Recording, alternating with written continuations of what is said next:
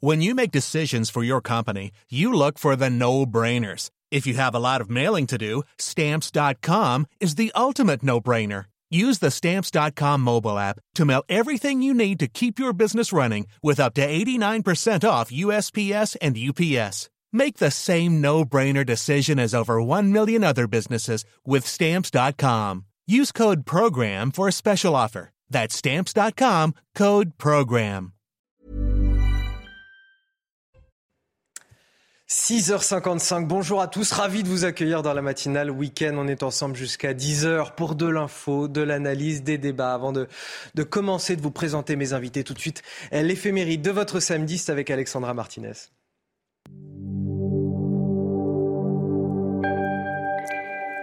Chers amis, bonjour. Avec Alexandre et Épipode, nous rendons hommage aujourd'hui à deux saints martyrs du deuxième siècle après Jésus-Christ. Nous sommes à Lyon. Marc Aurèle règne sur l'Empire et le moins qu'on puisse dire, c'est qu'il ne porte pas les chrétiens dans son cœur. De très violentes persécutions sont déclenchées. La jeune communauté chrétienne de Lyon est très dynamique autour de son vieil évêque, Saint Potin. C'est d'ailleurs ce dernier qui sera l'un des premiers martyrisés. D'autres vont suivre, dont la célèbre Sainte Blandine. Alexandre et Pipode, qui sont tous deux amis, parviennent à s'enfuir, mais ils ne tardent pas à être capturés. Épipode est le premier à comparaître. À ses juges, il dit Le premier et le plus grand de vos dieux, c'est votre ventre. La sanction est immédiate, il est écorché vif, écartelé et enfin décapité. Vient le tour d'Alexandre, même courage devant les juges. On le condamne à avoir tous les os brisés, puis on le crucifie. Nous remercions Sainte Opportune, également célébrée aujourd'hui, d'alléger l'atmosphère avec le dicton du jour. Pluie de Sainte Opportune, ni cerise ni prune. C'est tout pour aujourd'hui. À demain, chers amis. Ciao. Allez, un petit mot pour vous présenter tout d'abord mes invités en plateau. Caroline Pilastre, bonjour. Bonjour Anthony, bonjour à tous. Caroline Pilastre, éditorialiste, et face à vous ce matin, Céline Pina, qui nous fait le plaisir d'être là. Bonjour. Bonjour. Essayiste. Euh, je vais vous dévoiler dans quelques minutes les titres de notre matinale. Tout d'abord, la météo de votre samedi. Il va falloir sortir les parapluies, ou à défaut, n'hésitez pas à rester devant la télé devant CNews. Votre programme avec les déménageurs bretons, des déménagements d'exception. On dit chapeau les bretons. Information sur déménageurs-bretons.fr. La météo avec Groupe Verlaine. Solution de centrale photovoltaïque avec option de stockage pour profiter de la lumière, même en cas de coupure. L'ambiance est quasiment automnale aujourd'hui avec cette dégradation très active ce matin qui s'étire globalement du sud-ouest jusqu'aux régions centrales, jusqu'en remontant progressivement vers la région Grand Est avec elle des orages parfois violents. On peut avoir jusqu'à 30 mm de pluie sous ces orages au cours de la journée, du vent qui peut dépasser les 100 km à l'heure sur le sud-ouest et surtout sur le centre et puis une ambiance très instable aussi sur le nord-ouest, Bretagne, Normandie avec là aussi quelques orages un peu moins forts quand même et toujours temps très sec du côté de la Méditerranée qui aurait par contre bien besoin d'eau. Au cours de l'après-midi, on retrouve donc cette même dégradation qui remonte de plus en plus vers la région Grand Est avec là aussi du vent, des orages, de la pluie toute la journée.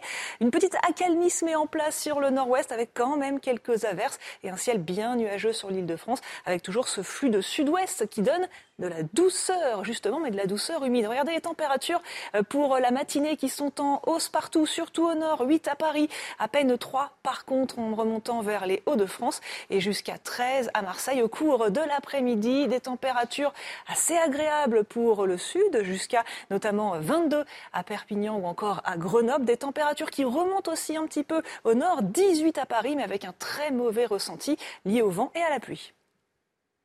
C'était votre programme avec les déménageurs bretons, des déménagements d'exception. On dit chapeau les bretons. Information sur déménageurs-bretons.fr. Vous avez regardé la météo avec Groupe Verlaine. Isolation thermique par l'extérieur avec aide de l'État.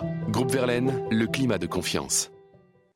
La matinale week-end avec Caroline Pilastre et Céline Pina. C'est parti à la une de votre journal. Ce week-end, la France a les yeux braqués sur le tracé de cette fameuse autoroute A69 qui devra relier euh, Toulouse et Castres. Jusqu'à 2000 militants écologistes attendus pour s'opposer au projet. Une centaine d'éléments radicaux pourraient également être présents. Certains y voient déjà l'acte 2 de Sainte-Soline. On verra ce matin s'il y a vraiment des raisons de s'inquiéter. Nous serons en tout cas sur place avec nos envoyés spéciaux. Augmentation du salaire des profs, fin du retrait de points pour les petits excès de vitesse, prolongation du bouclier tarifaire sur l'électricité. C'est Noël avant l'heure pour l'exécutif. Un exécutif qui ménage les Français pour mieux tourner la page de la réforme des retraites, pour mieux éteindre la colère sociale dans le pays. La ficelle semble grosse, peut-elle être efficace? Vous nous donnerez votre avis sur ce plateau. Et l'absentéisme des profs, un fléau qui frappe le département des Hauts-de-Seine. 4000 heures de cours perdues, dont 821 heures, euh, rien que dans les écoles de, la commune de Bagneux. Nous sommes allés justement sur place pour relayer la colère des parents d'élèves. On évoquera aussi les solutions parfois lunaires proposées par le ministre de l'Éducation nationale. Mais tout d'abord, ces 2000 manifestants attendus aujourd'hui sur le tracé de l'autoroute A69, autoroute qui doit relier Toulouse à Castres, projet contesté par les militants écologistes. Parmi eux, les forces de l'ordre redoutent euh, une centaine d'éléments radicaux. Alors pour éviter un, un, acte 2, quelques semaines après les heures de Sainte-Soline, un important dispositif de sécurité a été mis en place. On va faire le point avec euh, Solène Boulan et nos équipes sur place. C'est dans ce champ, au bout d'une impasse, que les opposants à la future A69 entre Toulouse et Castres ont installé leur campement. Des tentes et des chapiteaux ont pris racine sur le tracé du projet. Une mobilisation présentée comme pacifique par les organisateurs, qui jugent le projet incompatible avec la lutte climatique. 400 hectares de terres agricoles doivent être goudronnés. Défricher des forêts pour en reposer, je trouve pas ça logique euh, vu l'état actuel de, de, la Terre. L'heure est plus à construire des autoroutes, mais il faut se questionner sur d'autres choses par rapport à l'urgence climatique. Je pense que les moyens, il faut les mettre ailleurs que dans une autoroute, euh, alors qu'il y a déjà une, une nationale. Quoi. Mais les autorités redoutent la présence de 150 à 200 éléments radicaux dans le cortège. Alors pour éviter de nouveaux débordements comme à Sainte-Soline, le dispositif sécuritaire a été renforcé avec plusieurs centaines de gendarmes mobiles déployés. C'est un dispositif qui est composé d'un peu plus de 800 gendarmes et policiers. Nous avons également un dispositif de secours qui est composé de 80 sapeurs-pompiers. Ce dispositif, il est divers. Il est opérant euh, sur tout le week-end et, depuis déjà mercredi soir, d'abord pour opérer un contrôle de zone, qui, je le dis, n'a pas pour objectif d'empêcher les manifestants de venir, mais de contrôler sous réquisition du procureur de la République le fait qu'ils ne viennent pas avec des armes, et notamment pas des armes par destination. Les forces de l'ordre ont aussi l'autorisation d'utiliser des drones pour assurer la sécurité lors de la manifestation, des mesures qui seront applicables jusqu'à demain soir. Alors c'est vrai que cette fois, on a une volonté clairement pacifiste qui a été exprimée par les, les manifestants. Céline Pina, il va falloir s'attendre à, à toute autre chose que ce qu'on a vu à Sainte-Soline récemment? On peut l'espérer. Euh, la seule question, c'est que euh, il se trouve que les black blocs ou les éléments, en tout cas les plus déterminés et les plus violents, en général, se moquent éperdument des attentes des organisateurs de manifestations. On l'a vu pendant la réforme des retraites. Vous avez des gens qui manifestent de manière totalement civilisée et euh, à côté ceux qui les utilisent pour pouvoir en fait se livrer à, à un déchaînement de violence qui les exploite. Et dans ce cas-là, ce qu'on voit, c'est que les syndicats ont très peu d'influence sur les Black Blocs. De la même manière, les organisateurs qui sont pacifistes de cette manifestation risquent de n'avoir aucun contrôle sur la centaine d'éléments complètement radicalisés qui instrumentalisent ce type de lutte pour se livrer en fait à des accès de violence et dont finalement le, la destruction est leur véritable but. Je pense qu'ils se moquent éperdument de la cause. Le but du jeu, c'est d'aller cogner du gendarme, c'est de montrer sa puissance et sa détermination. Par chance, peut-être ce qui va faire la différence, Caroline Pilastre, c'est la physionomie du terrain. On n'est plus euh, sur un, une contestation contre des bassines. Là, il n'y a plus rien à casser finalement sur place. Il n'y a, a, encore rien pour le moment. Espérons que tout se passe bien. Évidemment, je souscris à l'analyse de Céline. Je comprends parfaitement la défense de la cause écolo. Ce qu'a dit ce manifestant s'entend parfaitement, c'est audible. Il voudrait plus d'alternatives à la construction de cette autoroute qu'il trouve complètement anormale. Mais oui, le problème, c'est comme toujours l'infiltration de ces black blocs dont l'ADN est uniquement la violence, le fait d'en découdre avec les forces de l'ordre, avec même certains autres manifestants. Leur ADN, c'est vraiment la lutte, le conflit quelle que soit la cause, de toute manière, rien ne justifie pour nous la violence, mais pour eux, qui sont des intermondialistes, anticapitalistes, qui veulent uniquement la bataille, la guerre, il n'a rien d'autre à faire que d'être sur ces terrains. Et on se dit que depuis les Gilets jaunes, on n'arrive pas à arrêter cette progression de Black Bloc dans chaque manifestation. On dit qu'ils sont entre 1000 et 1500. Moi, je suis toujours sidérée, malgré la base de données, malgré le fait qu'ils soient fichés, qu'on n'arrive pas à les arrêter. Pas, ceux qui sont attendus, en tout cas, pour cette manifestation-là. On attend une centaine d'éléments radicaux. Et on verra si ceux de Sainte-Céline ou ceux de la réforme des retraites viendront se greffer. On sera sur place et on suivra ça, bien évidemment. Euh. Je veux dire, la, question là peut être aussi différente dans la mesure où on sent à quel point localement le projet est essentiel en termes de développement. C'est qu'on est quand même dans une partie qui est enclavée. Il s'agit des, la ville de Castres notamment. Exactement, et en fait le but du jeu c'est de retrouver de la dynamique économique dans une période qui est quand même très tendue en, France. Et donc il y a un véritable soutien local à cette initiative. Après on peut toujours discuter, est-ce qu'il n'aurait pas fallu doubler la nationale, etc. En tout cas le besoin de désenclavement est réel, et ce que je trouve intéressant, ce serait qu'il puisse y avoir un vrai dialogue entre les écologistes et euh, la population locale, parce que si l'écologie est vue comme uniquement punitive, ça ne fonctionnera pas, alors qu'il y a un dialogue nécessaire à avoir sur les questions de conflit d'usage. Qu'est-ce qu'on fait Vous de avez raison parce que ça, pose, ça, pose, une question encore plus large de euh, comment on modernise notre pays et en termes d'infrastructure. Ça va se poser, la question va se poser pour euh, les éoliennes, va se poser pour les euh, petites centrales nucléaires qu'on va potentiellement mettre en place dans le pays. Aucune ville, aucun habitant n'a envie d'avoir une petite centrale nucléaire à côté de chez lui et pourtant il va en falloir. Comment on va développer, moderniser notre pays si à chaque fois des résistances se font? Il va falloir trouver des, des équilibres d'îles sur place et trouver l'équilibre entre le développement économique et la protection de la nature qui est essentielle aussi. Et surtout une vraie communication, comme vous le dites, entre la population, enfin les locaux et les manifestants écolos. Et je suis sûre que le dialogue peut se faire. On verra bien aujourd'hui si tout se passe dans le calme, espérons-le, parce que pour la plupart, c'est ce qu'ils espèrent. Et de chaque côté, moi j'entends, on nous met à chaque fois en avant le progrès. Mais parfois, le progrès n'est pas forcément une bonne chose, parce que quand vous entendez ces manifestants écolos pacifiques. Moi, je comprends aussi qu'ils défendent la nature, qu'ils veulent plus de trains en termes d'options, d'alternatives à cette autoroute. Et vous comprenez aussi que les personnes qui veulent aller plus rapidement à leur travail ou des médecins, que sais-je, en termes de euh, secteur professionnel, aient besoin de cette autoroute. À la une également, euh, une disparition inquiétante en Seine-et-Marne, celle de Chloé, 20 ans. Elle était partie faire un, footing à Damartin en Gouel vendredi entre 5h45 et 6h30 du matin. La jeune femme n'a pas donné signe de vie depuis lors. Un important dispositif a été mis en place. 75 gendarmes déployés avec un chien de piste, un peloton à cheval, des motos tout-terrain, des plongeurs, un hélicoptère. Un appel à témoins a été euh, émis par la gendarmerie. Vous pouvez les contacter si évidemment vous avez des informations susceptibles d'aider les enquêteurs. On va parler politique à présent. Vous l'avez peut-être remarqué, c'est un petit peu euh, Noël avant l'heure du côté de l'exécutif.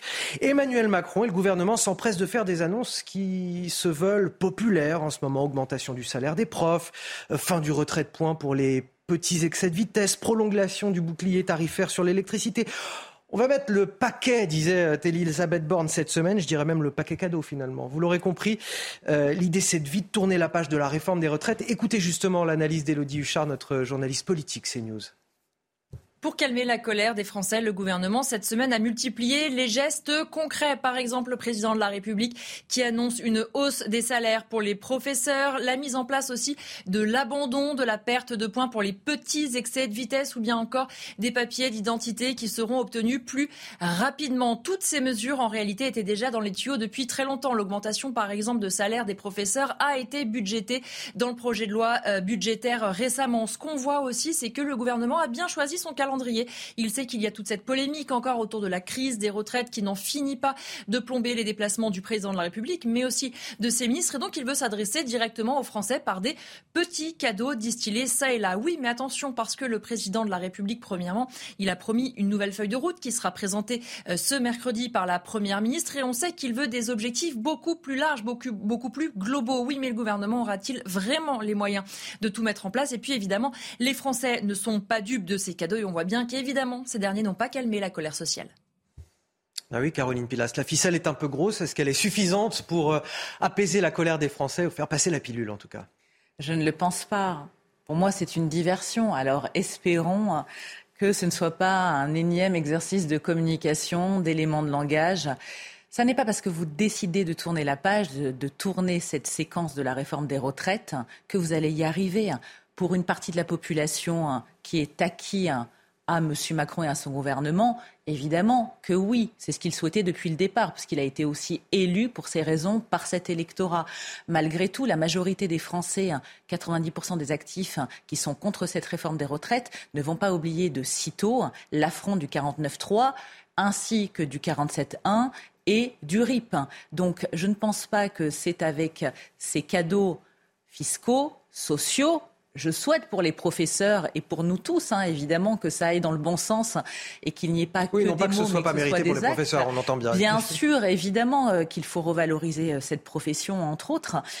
Mais à voir si c'est suivi des faits. Et moi, j'ai peur que malheureusement, euh, ce ne soit pas le cas. Parce que quand vous discutez hein, avec ces secteurs professionnels une fois de plus, ils n'y croient pas beaucoup. On cherche l'apaisement avec des, des gestes, mais est-ce qu'il n'y a pas surtout un problème de méthode aussi? Mais c'est surtout que euh, vous habillez Pierre euh, en tendon Paul. Parce que comment est-ce qu'on fait pour avoir autant d'argent? Je vous rappelle qu'on nous a quand même expliqué qu'entre le Covid, la crise économique, etc., euh, on n'avait plus d'argent pour soutenir euh, un certain nombre de, de, politiques. Mais en fait, c'est tout bête, c'est que quand vous avez 15% d'inflation, notamment sur tout ce qui est alimentaire, Qu'est-ce qui se passe derrière? Ben, Votre TVA, elle vous donne de l'argent, mais à moudre.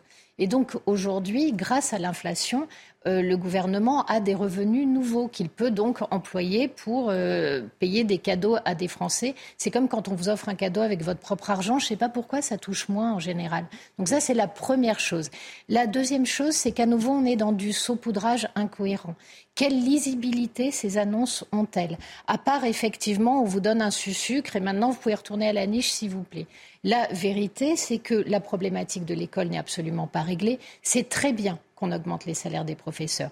Leurs problèmes sont un peu plus importants. Il y a la question de la formation, il y a la question de l'organisation du travail qui fait que même alors déjà, les trois quarts du temps, les gens viennent pas se présenter au concours, mais quand ils le réussissent, ils partent au bout d'un an ou deux. Sur ces questionnements-là, on n'a absolument aucune réponse. Sur la question à plus long terme de l'électricité, où il fallait sortir du système mis en place au niveau européen, on a fait pression en France. Non, non, euh, les Allemands ont dit euh, allez vous faire voir. On a dit bon bah ok, excusez-nous de vous avoir On a un vrai souci, c'est-à-dire que tous ces cadeaux ne donnent aucune impression de cohérence, ne tracent aucune route pour l'avenir. Ce sont des cadeaux faits simplement pour sauver les postes des personnes en place, là où la France a un besoin crucial qu'on réponde à des questions sur son avenir. Bon, et la suite de ce que je vais vous dire ne va pas beaucoup surprendre. Un an après l'élection présidentielle, les Français préfèrent Marine Le Pen à Emmanuel Macron. Résultat d'un sondage IFOP pour Paris Match cette semaine. La chef du Rassemblement national séduit 47% des personnes interrogées contre seulement 42% pour le président de la République. Alors, illustration de cette progression silencieuse du Rassemblement national dans le département des Yvelines, à Bonnières-sur-Seine, elle a été euh, particulièrement forte. Euh, le succès de Marine Le Pen ne surprend plus grand monde sur place. Regardez ce reportage de Laura Lestrade et Vincent Fernandez. Dans cette petite ville d'à peine 5000 habitants dans les Yvelines, le Rassemblement national y est plus fort que jamais. Marine Le Pen est par exemple arrivée en tête lors du second tour de l'élection présidentielle. Le maire de la ville constate une montée en puissance du parti depuis dix ans. C'est pas simple de vivre euh, en zone semi-rurale. Ça génère aussi des frais supplémentaires. Il y a les charges d'électricité et de gaz qui pèsent aussi beaucoup sur les ménages. L'augmentation du coût de la vie en général et notamment quand vous passez au supermarché. Donc tout ça fait que les gens sont inquiets bien plus que. Il y a une forme de désespérance qui, qui naît. Quoi. Pour les habitants que nous avons rencontrés, pas surpris, de nombreux facteurs expliquent cette percée. Les gens euh, ne, savent pas, ne savent pas pour qui voter. Et au jour d'aujourd'hui, la, la, politique, que ce soit gauche, droite ou, ou centre, bah, il n'y a plus de repères. Je suis sûr que ça va monter encore plus de plus. Hein.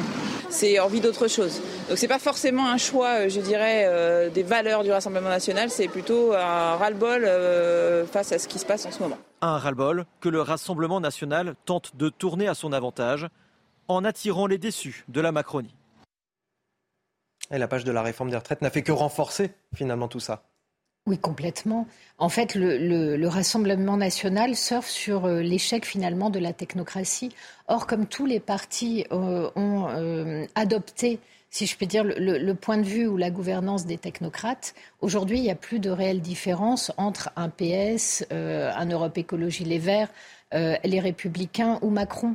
Tout ça, pour les Français, c'est finalement une espèce de, gros centre euh, qui ne leur apporte plus aucune réponse à leurs problématiques. De l'autre côté, ils ont la NUPES qui leur euh, fait peur parce qu'elle est extrêmement hystérique et qu'elle euh, essaie de, d'obtenir des, votes sur la question de la violence politique. Les Français n'en veulent pas. Et de l'autre, ils ont un Front national qui finalement, en essayant de se notabiliser, euh, répond à la fois euh, à leurs attentes puisqu'il n'est pas marqué par euh, la, il n'a jamais gouverné. Donc il évite le désespoir des Français qui regarderaient leur personnel politique en disant on a vraiment tout essayé. Là il se trouve qu'il y a quelque chose qu'ils n'ont pas essayé et qu'en même temps le parti apparaît comme de plus en plus tranquille tout en gardant ces items forts qui sont le positionnement sur l'immigration, le positionnement sur la sécurité et un positionnement social. Et en fait tout cet ensemble répond euh, aux peurs des Français. Et c'est pas étonnant à ce moment-là que le, vote Le Pen monte. Surtout euh, que le Front National apparaît comme finalement beaucoup plus tempéré et nettement moins violent, voire semble avoir rompu avec la violence politique. 7h15 sur CNews, le rappel de l'actualité. C'est avec vous ce matin, Augustin Donadieu. Bonjour. Bonjour Anthony, bonjour à tous. Les signalements émis à l'encontre du fonds Marianne ont été transmis au parquet national financier. Ces trois signalements concernent l'utilisation des 2,5 millions d'euros débloqués par Marlène Schiappa pour lutter contre la radicalisation et le séparatisme islamiste après l'assassinat de Samuel Paty en 2020. Deux ans plus tard, difficile de savoir réellement comment et par qui l'argent a été dépensé. 17 associations avaient été retenues par le comité de sélection de l'appel à projet national. L'espérance de vie à la campagne est plus courte qu'en ville, c'est ce, que révèle une étude publiée hier. L'écart d'espérance de vie entre les ruraux et les urbains se creuse depuis une trentaine d'années. En moyenne, près des champs, les hommes vivent 78 ans contre 84 pour les femmes, tandis qu'en milieu urbain, ils gagnent respectivement presque 2 ans et un an de vie supplémentaire. L'association des maires ruraux de France, à l'origine de cette étude, formule plusieurs propositions comme faciliter l'installation des professionnels de santé à la campagne. Et à l'étranger, les alliés de l'Ukraine ont passé en revue l'aide militaire à Kiev, notamment dans l'optique de reprendre du terrain aux Russes. Volodymyr Zelensky, de son côté, n'a de cesse d'appeler à l'envoi de plus de blindés ou d'artillerie. Mais, en un an, mais un an après la mise en place de ce groupe d'une cinquantaine de pays alliés soutenant militairement l'Ukraine, le secrétaire général de l'OTAN s'est dit confiant. Les Ukrainiens sont désormais en mesure de libérer encore plus de terrain. Fin de citation. Emmanuel Macron a, promis que l'école allait changer à vue d'œil dès le mois de septembre prochain avec le remplacement systématique des professeurs absents. C'est vrai qu'il y a urgence. Dans le département des Hauts-de-Seine, par exemple, ce sont 4000 heures de cours qui ont été perdues cette année. C'est ce que recense la FCPE, Fédération de parents d'élèves. Et dans la commune de Bagneux, les parents d'élèves n'en peuvent plus. Euh, le reportage de Pierre-François Altermat avec le récit de Mathilde Couvillier-Flornois. Devant cette école de Bagneux, des banderoles sur lesquelles on peut lire Stop aux absences. Depuis septembre 2022, 821 heures de cours ont été perdues dans la ville. En cause, des professeurs absents non remplacés. Et pour ne pas prendre du retard sur le programme de l'année, certains parents ont dû réagir. C'est à la carte quoi. C'est un jour il y a un maître ou une maîtresse, un autre jour il n'y en a pas. Et, du coup elle a pris du retard donc je la fais travailler en plus à la maison. Mais faire école à la maison, une tâche qui s'annonce compliquée pour d'autres parents. Euh, franchement, c'est n'importe quoi en fait. Euh, si vous avez des parents, franchement, qui savent pas lire, pas écrire, c'est compliqué pour les enfants. L'enfant, comment il fait pour être aidé en fait? C'est juste pas possible. Des absences coûteuses pour les élèves des Hauts-de-Seine qui voient leur niveau se dégrader. 37% d'entre eux ont une maîtrise insuffisante de la compréhension écrite. Ce responsable de parents d'élèves dénonce le manque d'informations de l'Académie de Versailles. On n'a pas vraiment les éléments du pourquoi sur l'ensemble des écoles euh, de ces circonscriptions de Bagneux. Euh, il y a ce manque de, profs. On arrive à des, euh, à des niveaux de recrutement qui sont presque absurdes. De son côté, le rectorat de Versailles assure que de nouveaux postes de remplaçants seront créés pour la rentrée prochaine. Alors, remplacer, oui, mais par qui Par quoi? Écoutez la réponse un petit peu lunaire du ministre de l'Éducation nationale, Papendiaï c'est par exemple le professeur d'anglais qui va remplacer le professeur de mathématiques, non pas pour faire des mathématiques, bien entendu, mais pour faire de l'anglais. L'idée, c'est d'ailleurs ce qu'on a vu. Ah, donc ce c'est pas un remplacement sur la matière concernée, non C'est juste le, poste. C'est le c'est le trou dans l'emploi du temps qui est remplacé non pas pour faire la discipline, sauf si un professeur de mathématiques. Mais donc les maths seront pas rattrapés dans votre logique. Les, les mathématiques seront rattrapées une autre fois lorsque euh, le professeur d'anglais sera absent et que le professeur de mathématiques euh, pourra le remplacer. C'est une pesée annuelle en quelque sorte des programmes et puis des horaires. Euh, Caroline Pilas, c'est laborieux quand même l'explication du ministre de l'Éducation nationale. On remplace l'anglais par les maths. C'est le moins qu'on puisse dire. C'est un peu le jeu des chaises musicales. Donc maths, anglais, histoire, géo, on comprend rien. Voilà, à la fin, on n'avance pas sur le programme mais de maths. Pas du tout. Euh, Exactement. Mais c'est ce qu'on disait en off. Cela fait des années que cela existe, on a l'impression. Oui, c'est déjà fait en, plus. De découvrir euh, quelque chose. Les établissements sont très pragmatiques, ils savent s'arranger. Totalement, mais c'est assez terrifiant, surtout pour les élèves qui sont livrés à eux-mêmes, parce que vous avez beaucoup d'élèves, comme c'était dit dans le reportage, qui n'ont mmh. pas des parents qui peuvent les aider, qui peuvent suivre, qui peuvent corriger leurs devoirs, les aider au quotidien parce qu'ils parlent mal français ou maîtrisent mal le français ou d'autres matières. Moi, je suis assez sidérée. De toute manière, quand on voit à chaque fois euh, les classements, euh, dont le classement PISA, euh, la France n'arrête pas de dégringoler. Hein, donc euh, c'est assez catastrophique. Il faudrait trouver une solution hein, et arrêter de parler aussi de job dating, hein, comme il y avait eu, souvenez-vous, il y a quelques mois. C'était une solution pour essayer de résoudre le problème de la formation des profs. On est en manque de tout. On est en carence. Il y a une défaillance dans ce pays de tout. C'est quand même assez sidérant. Qui sont ceux qui souffrent de, de, tout ça sont toujours les mêmes, c'est-à-dire les plus modestes, bah, les, les parents les moins qualifiés pour prendre le relais à la maison dans les quartiers ben, en fait, ce, dont on se rend compte, c'est que l'école, euh, c'est l'artisan de la formation de la classe moyenne. Euh, l'école, c'est celle qui permet d'élever les gens euh, et de faire en sorte que vos enfants vivent mieux que vous. En tout cas, c'est ce qu'on investit dans l'école. Aujourd'hui, ce que l'on voit, c'est que finalement une dynamique qui va droit dans le mur et que personne n'essaie d'arrêter. Et là, ce qui est pitoyable, c'est qu'on essaie de vous revendre des solutions qui ne fonctionnent pas, mais qui sont là depuis euh, déjà euh, au moins cinq ans. Je crois que c'était la circulaire d'Eurobien ou, qui a déjà mis en place ce type de, système. Euh, mais surtout, rien n'est fait pour répondre à l'angoisse terrible. Euh, des gens sur l'avenir de leur enfant. Et quand ils entendent Papendiaï comme ça, la seule chose qu'ils se disent, c'est que l'école au rabais va continuer. C'est qu'à la fin, puisqu'on n'arrive pas à recruter de profs et que ceux qu'on recrute partent, vous imaginez bien qu'on ne va pas résoudre le problème des heures perdues. Donc qu'est-ce qu'on va faire? On va faire de la garderie. Il n'y a aucun problème. La garderie scolaire, c'est pas comme ça que vous faites en sorte d'avoir euh, que votre élite puisse se renouveler. Quand vous agissez comme ça, la seule chose qui se renouvelle, c'est les enfants de l'élite deviennent l'élite elle-même parce qu'ils ont des parcours obligés. Ils passent par l'école alsacienne, ils passent par des écoles privées et le public garde les enfants du peuple. On va finir avec cette alerte lancée par l'ONU ce vendredi dans son rapport annuel. Nos glaciers fondent à vitesse spectaculaire sans que l'on puisse les en empêcher. On va justement en parler avec vous, euh, Karine Durand. C'est une tendance qui devrait se poursuivre jusque dans les années 2060, à moins à moins qu'on trouve un moyen très très concret d'enlever le CO2 de l'atmosphère. Oui, la fonte des glaces, elle a atteint un niveau euh, record, notamment l'année dernière, en 2022. On rappelle aussi que les huit dernières années ont été les plus chaudes jamais enregistrées. Alors quand on parle de fonte des glaces, ça paraît un peu loin, mais il faut rappeler aussi que nous avons des glaciers. En Europe, les glaciers alpins sont tous en phase de retrait depuis 30 ans. D'ailleurs, un chiffre marquant, les glaciers suisses ont perdu 6% euh, de leur volume entre 2021 et 2022 en raison du manque de neige, de la hausse des températures, mais aussi euh, de ces nuages de sable du Sahara qui ont accentué cette fonte. Alors en quoi est-ce que cela nous impacte, nous, ici en Europe? Eh bien, cette fonte des glaces est désormais responsable euh, d'un quart de la hausse du niveau de la mer. Elle entraîne également euh, des émissions de méthane, un gaz à effet de serre qui réchauffe encore plus euh, le climat. Elle entraîne aussi une modification des courants euh, océaniques et cela détraque complètement le climat global, y compris en Europe. Et puis, cette fonte, c'est inquiétant, elle libère des virus, des bactéries qui étaient enfermées depuis des millions d'années dans les glaces. Et on considère maintenant que l'Arctique devient le principal réservoir à pandémie devant même l'Asie. Et oui, c'est vraiment en train de changer. Et il faut savoir que l'ONU, justement, explique qu'on ne peut pas lutter contre cette fonte des glaces à moins, justement, de couper court à toutes les émissions de gaz à effet de serre. L'expertise de notre journaliste météo Karine Durand. Merci à vous. Vous restez avec nous sur CNews dans un instant, un nouveau journal. On reviendra sur de la politique. Comment continuer à gouverner sous un concert de casseroles? Ah oui, compliqué. Vous verrez le son et l'image dans quelques instants, juste après la pause.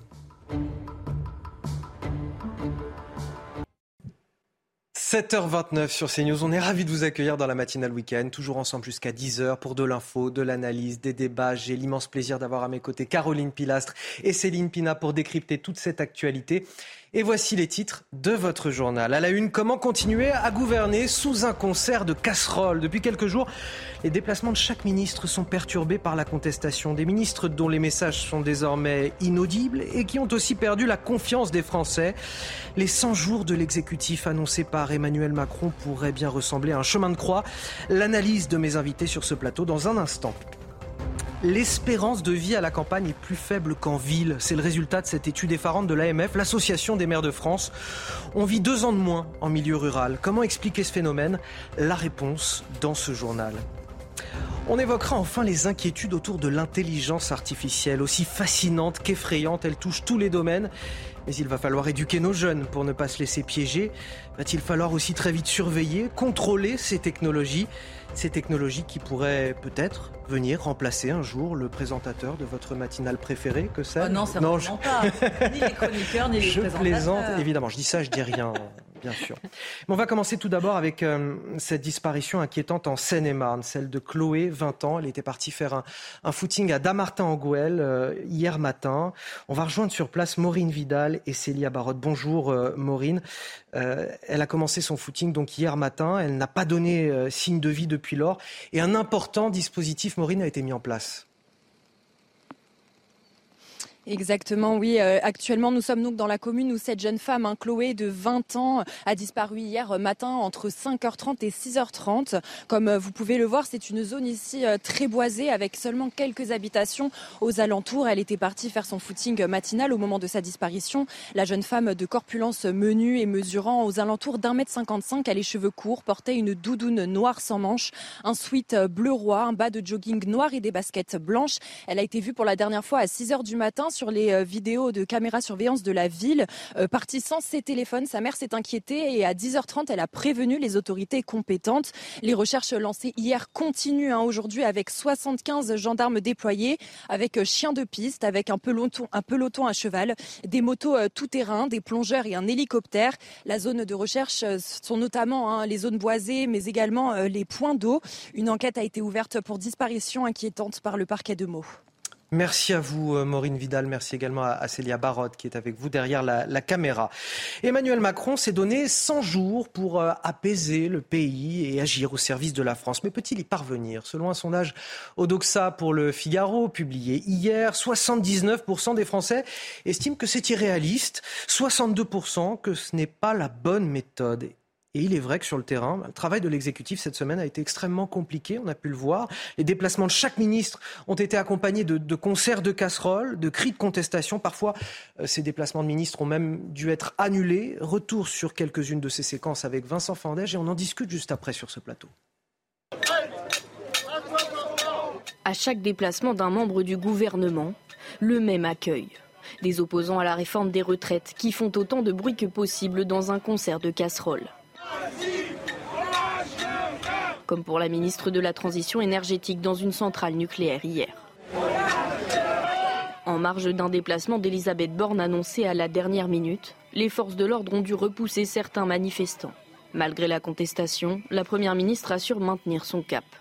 C'est important d'aller à la rencontre des Français quand ils veulent bien discuter, bah, d'échanger avec eux et voilà, d'être à l'écoute de leurs préoccupations. C'est ce, que, ce que je fais. La feuille de route que je présenterai la semaine prochaine a bien pour objectif de répondre très concrètement, le plus rapidement possible, aux difficultés concrètes que rencontrent nos concitoyens. Cassez-vous On veut pas de vous À sa sortie, les invectives se poursuivent. Même si on est loin, on veut que vous vous cassiez, on voit rien, mais on veut pas de vous quand même C'était important de, venir pour leur montrer que non, on passe pas à autre chose, que même si eux ils veulent faire semblant, qu'ils nous préviennent pas, qu'ils veulent qu'il y ait personne, et eh ben on vient quand même pour leur dire qu'on en a marre, qu'on n'est pas d'accord avec tout ça. Accueil similaire pour le ministre de la Santé hier à Bobigny. Des opposants toujours aussi bruyants à quelques mètres de François Braun. Dans ce contexte tendu, certains membres du gouvernement ont préféré reporter ou annuler leur déplacement. Comment l'exécutif va-t-il pouvoir gouverner dans ces conditions? Je voudrais qu'on regarde encore un petit peu plus ce sondage Odoxa pour le Figaro dont je vous parlais tout à l'heure.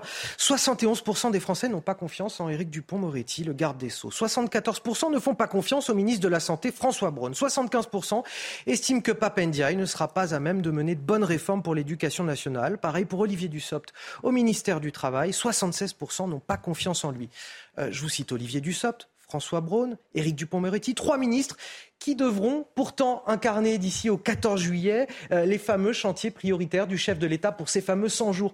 Comment ça va se passer? Ça va être possible de gouverner dans ces conditions, d'avancer? Non, non, mais de toute façon, euh, le gouvernement s'en moque un peu. Ce qu'il fait, c'est de la com. Donc euh, la com, c'est, ça n'a pas besoin de se traduire en actes. Et ça fait des années. regardez, euh, Papendia, vient de nous revendre quelque chose qui a été fait il y a cinq ans, ou même largement plus. Donc finalement, on se moque concrètement euh, de ce que l'on pourrait faire pour changer vraiment la vie des Français. Donc dans ces conditions-là, tout cela peut continuer. Le seul problème, ce que l'on voit, c'est une décrédibilisation totale à la fois de la parole gouvernementale et de sa capacité à agir. Euh, même les références sont ridicules. C'est-à-dire que les 100 jours, ça se termine quand même par la plus grosse branlée qu'ait jamais prise Napoléon. Ça se termine à Waterloo. C'est vrai que le, symbole est très ambivalent. C'est-à-dire qu'il y a, y a, Napoléon, il y a les 100 jours euh, des, des gouvernements. C'est ça. Et en plus, ça démarre en fanfare. Là, on ne peut pas dire que ça ait démarré en fanfare ah pour Emmanuel Macron.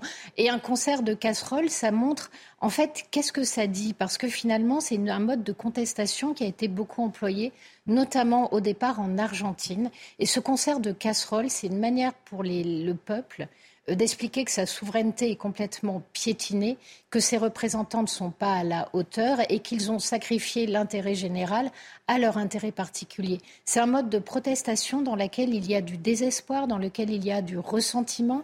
Et la seule chose que l'on voit, c'est un gouvernement incapable d'y répondre. Ce que je trouve surréaliste, c'est que c'est comme tantôt, il y a un temps de deuil. Une fois que vous avez mis euh, un coup de poing dans la tête de quelqu'un, peut-être qu'avant de vous réconcilier, vous allez attendre que son œil au beurre noir disparaisse. Et là, on a un gouvernement qui vient sur le terrain, alors que le, tissu est, loin d'être cicatrisé, pour dire mais on est à votre écoute. Pas du tout. Ce qu'il vient de montrer, c'est qu'il n'en avait rien à faire de l'opinion publique, et c'est que quand on lui résistait, il imposait ses choix par la force. Et euh, trois, quatre jours après, il vient expliquer aux gens qu'il est à leur écoute. C'est du mépris c'est vraiment prendre les gens pour des imbéciles et le faire d'une telle manière qu'ils se rendent compte immédiatement. On ne peut pas renouer un dialogue dans ces conditions. Caroline Pilas, c'est 100 jours, ça va être un, chemin de croix. D'ailleurs, 100 jours, c'est un symbole, mais ça n'a absolument aucune logique concrète, 100 jours. Ah, mais moi, j'étais sidérée quand j'ai entendu cette référence, une fois de plus. Elisabeth Borne parlait de temps de convalescence et elle s'est faite retoquer hein, par le président. Mais évidemment que la séquence n'est pas tournée pour la majorité des Français. Monsieur Macron pense qu'il a raison. Ce sont ses convictions, ses opinions. Je me fais l'avocat du diable. C'est sa réforme. Il estime que jusqu'à présent, il est dans son bon droit. Mais une fois de plus, ça n'est pas parce qu'il a décidé hein, d'avoir utilisé tous ces outils de démocratie, été de la démocratie, que cela passe pour tel. Ça a été considéré par la majorité des Français contre cette réforme pour un déni de démocratie navré. Et vouloir tourner la page, comme le disait Céline, aussi rapidement, c'est encore considéré comme de l'arrogance. Il paraît hautain. Il va au contact des Français, certes avec un service d'ordre et grand bien lui fasse, parce qu'à mon avis, il serait lynché et ça n'est pas ce qu'on souhaite. Évidemment, je suis contre toute violence. Mais on ne peut pas décider de parler avec certains, sous prétexte que ces gens sont acquis à votre cause, et nier toute une partie de la population qui, effectivement, souffre depuis des années et se trouve dans une désespérance. Il y a des sondages. Monsieur Macron n'est pas responsable de tout, malgré tout, si je puis dire. Il est aux commandes depuis six ans et il est politique depuis 11 ans. N'oublions pas qu'il était dans le gouvernement de M. Hollande. Donc il aurait pu faire des choses, il aurait pu prioriser des choix. L'inflation, le pouvoir d'achat est terrifiant dans notre pays. On nous dit qu'à partir de juin, cela va être plus de 20%. Donc ça évidemment a un impact direct sur la vie des Français et ils n'ont pas l'impression d'être entendus. Donc moi, je ne comprends pas à quel point ce gouvernement peut être autant déconnecté d'une partie des Français. Alors, autre caillou dans la chaussure du gouvernement, cette polémique autour du fonds Marianne, ce fonds de 2,5 millions d'euros lancé par Marlène Schiappa, censé financer des personnes et des associations qui luttent contre les séparatismes. Après des révélations dans la presse sur la gestion opaque de cet argent, euh, les signalements ont été transmis ce vendredi au, parquet national financier. On en parle avec vous, Augustin Donadieu. Effectivement, juste pour rappel, après l'assassinat du professeur euh, Samuel Paty, c'était en octobre 2020, Marlène Schiappa, alors ministre déléguée à la citoyenneté, crée le fonds Marianne, 2,5 millions d'euros pour permettre de lutter contre la radicalisation et le séparatisme islamiste. Tout cela au travers d'actions en ligne destinées aux jeunes de 12 à 25 ans, particulièrement exposés aux idéologies euh, séparatistes. Alors sur 71 candidatures, 17 euh, ont été retenues par le comité de sélection euh, de l'appel à projet national. Mais le doute plane sur l'utilisation de cet argent public. Seulement, quatre structures auraient principalement bénéficié de ces 2,5 millions d'euros. Alors l'objectif de ces signalements, eh bien, c'est de faire toute la lumière sur les actions menées avec cet argent public. Concernant cette gestion opaque, l'entourage de Marlène Schiappa a réagi. Parler de détournement euh, d'objets ou de financement de campagne est faux et mensonger. Le cabinet de l'ex-ministre délégué à la citoyenneté a saisi l'inspection générale de l'administration pour conduire un audit sur ce dossier. Et merci à vous, Augustin Donadieu. Dans le reste de l'actualité, on pourrait penser que l'air pur de la campagne est une nature à nous faire vivre euh, plus longtemps. On l'espérerait en tout cas, plus longtemps, en meilleure santé. Ça semble être du bon sens. Eh bien, pas du tout. L'espérance de vie à la campagne est malheureusement euh, inférieure de deux ans à celle des habitants des, villes. C'est le résultat d'une étude de l'AMF, l'Association des maires de France. Et l'explication ne va certainement pas beaucoup vous surprendre, euh, puisqu'on en parle beaucoup sur ce plateau, c'est l'accès aux soins l'accès aux soins dans les milieux ruraux. Les détails avec Mathilde Ibanez, on en discute juste après.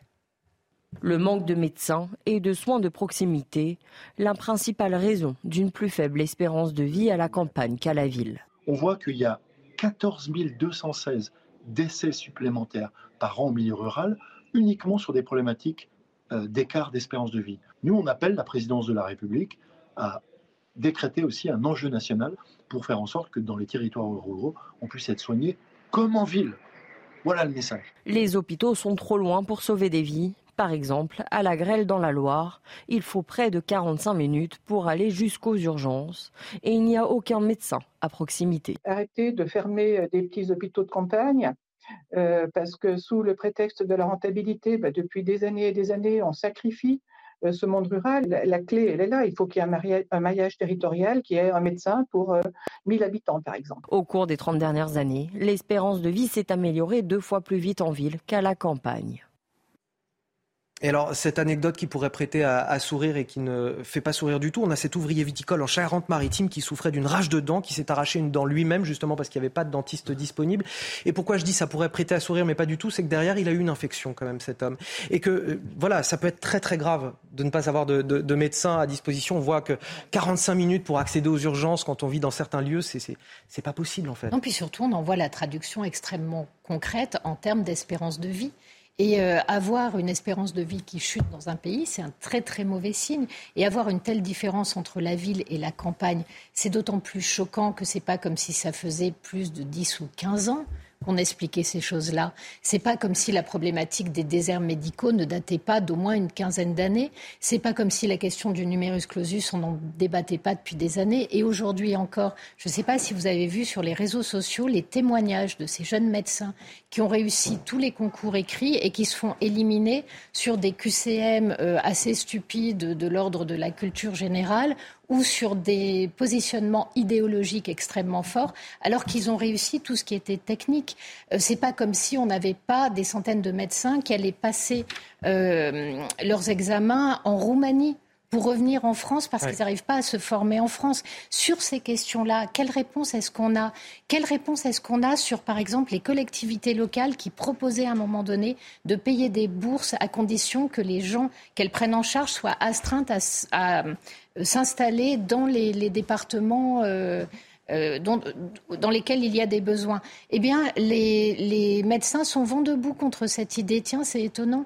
C'est-à-dire que la médecine libérale, c'est la liberté d'installation, mais en échange, je ne dois rien euh, au, public qui pourtant soutient toute une partie de mes activités par le remboursement. Donc, on a énormément de problèmes. On a une incompétence ministérielle réelle et un abandon du terrain depuis des années. Et on a aussi des médecins qui, sur la question des déserts médicaux, euh, ne progressent pas tellement habitants à leur décharge. Il est difficile d'aller s'installer dans un endroit où les services publics sont fermés, où l'État n'investit plus pour l'avenir des habitants. On arrive sur une problématique qui est beaucoup plus large, c'est la, désertification des milieux ruraux de manière générale. Plus de transport, plus d'écoles, plus de commerce, plus de médecins. Et, et, on en arrive à ces situations, c'est-à-dire, Caroline Pilas, des territoires ruraux qui meurent et des Français qui meurent plus vite qu'en ville. C'est dramatique et ubuesque. Navré, mais ce pays se tiers-mondie sur les questions sociétales les plus prégnantes.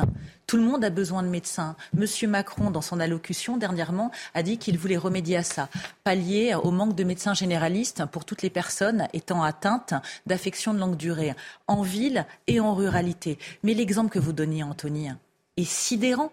Mais on est en France. Vous parlez de cet homme qui s'arrache lui-même une dent en raison d'une rage de dents. Exactement. Mais vous vous rendez compte, hein, les gens prennent des risques avec leur santé. Qu'est-ce qu'il y a de plus important que la santé Navré, nous payons des impôts où sont-ils redistribués si ça n'est pas dans les services de proximité, les services publics?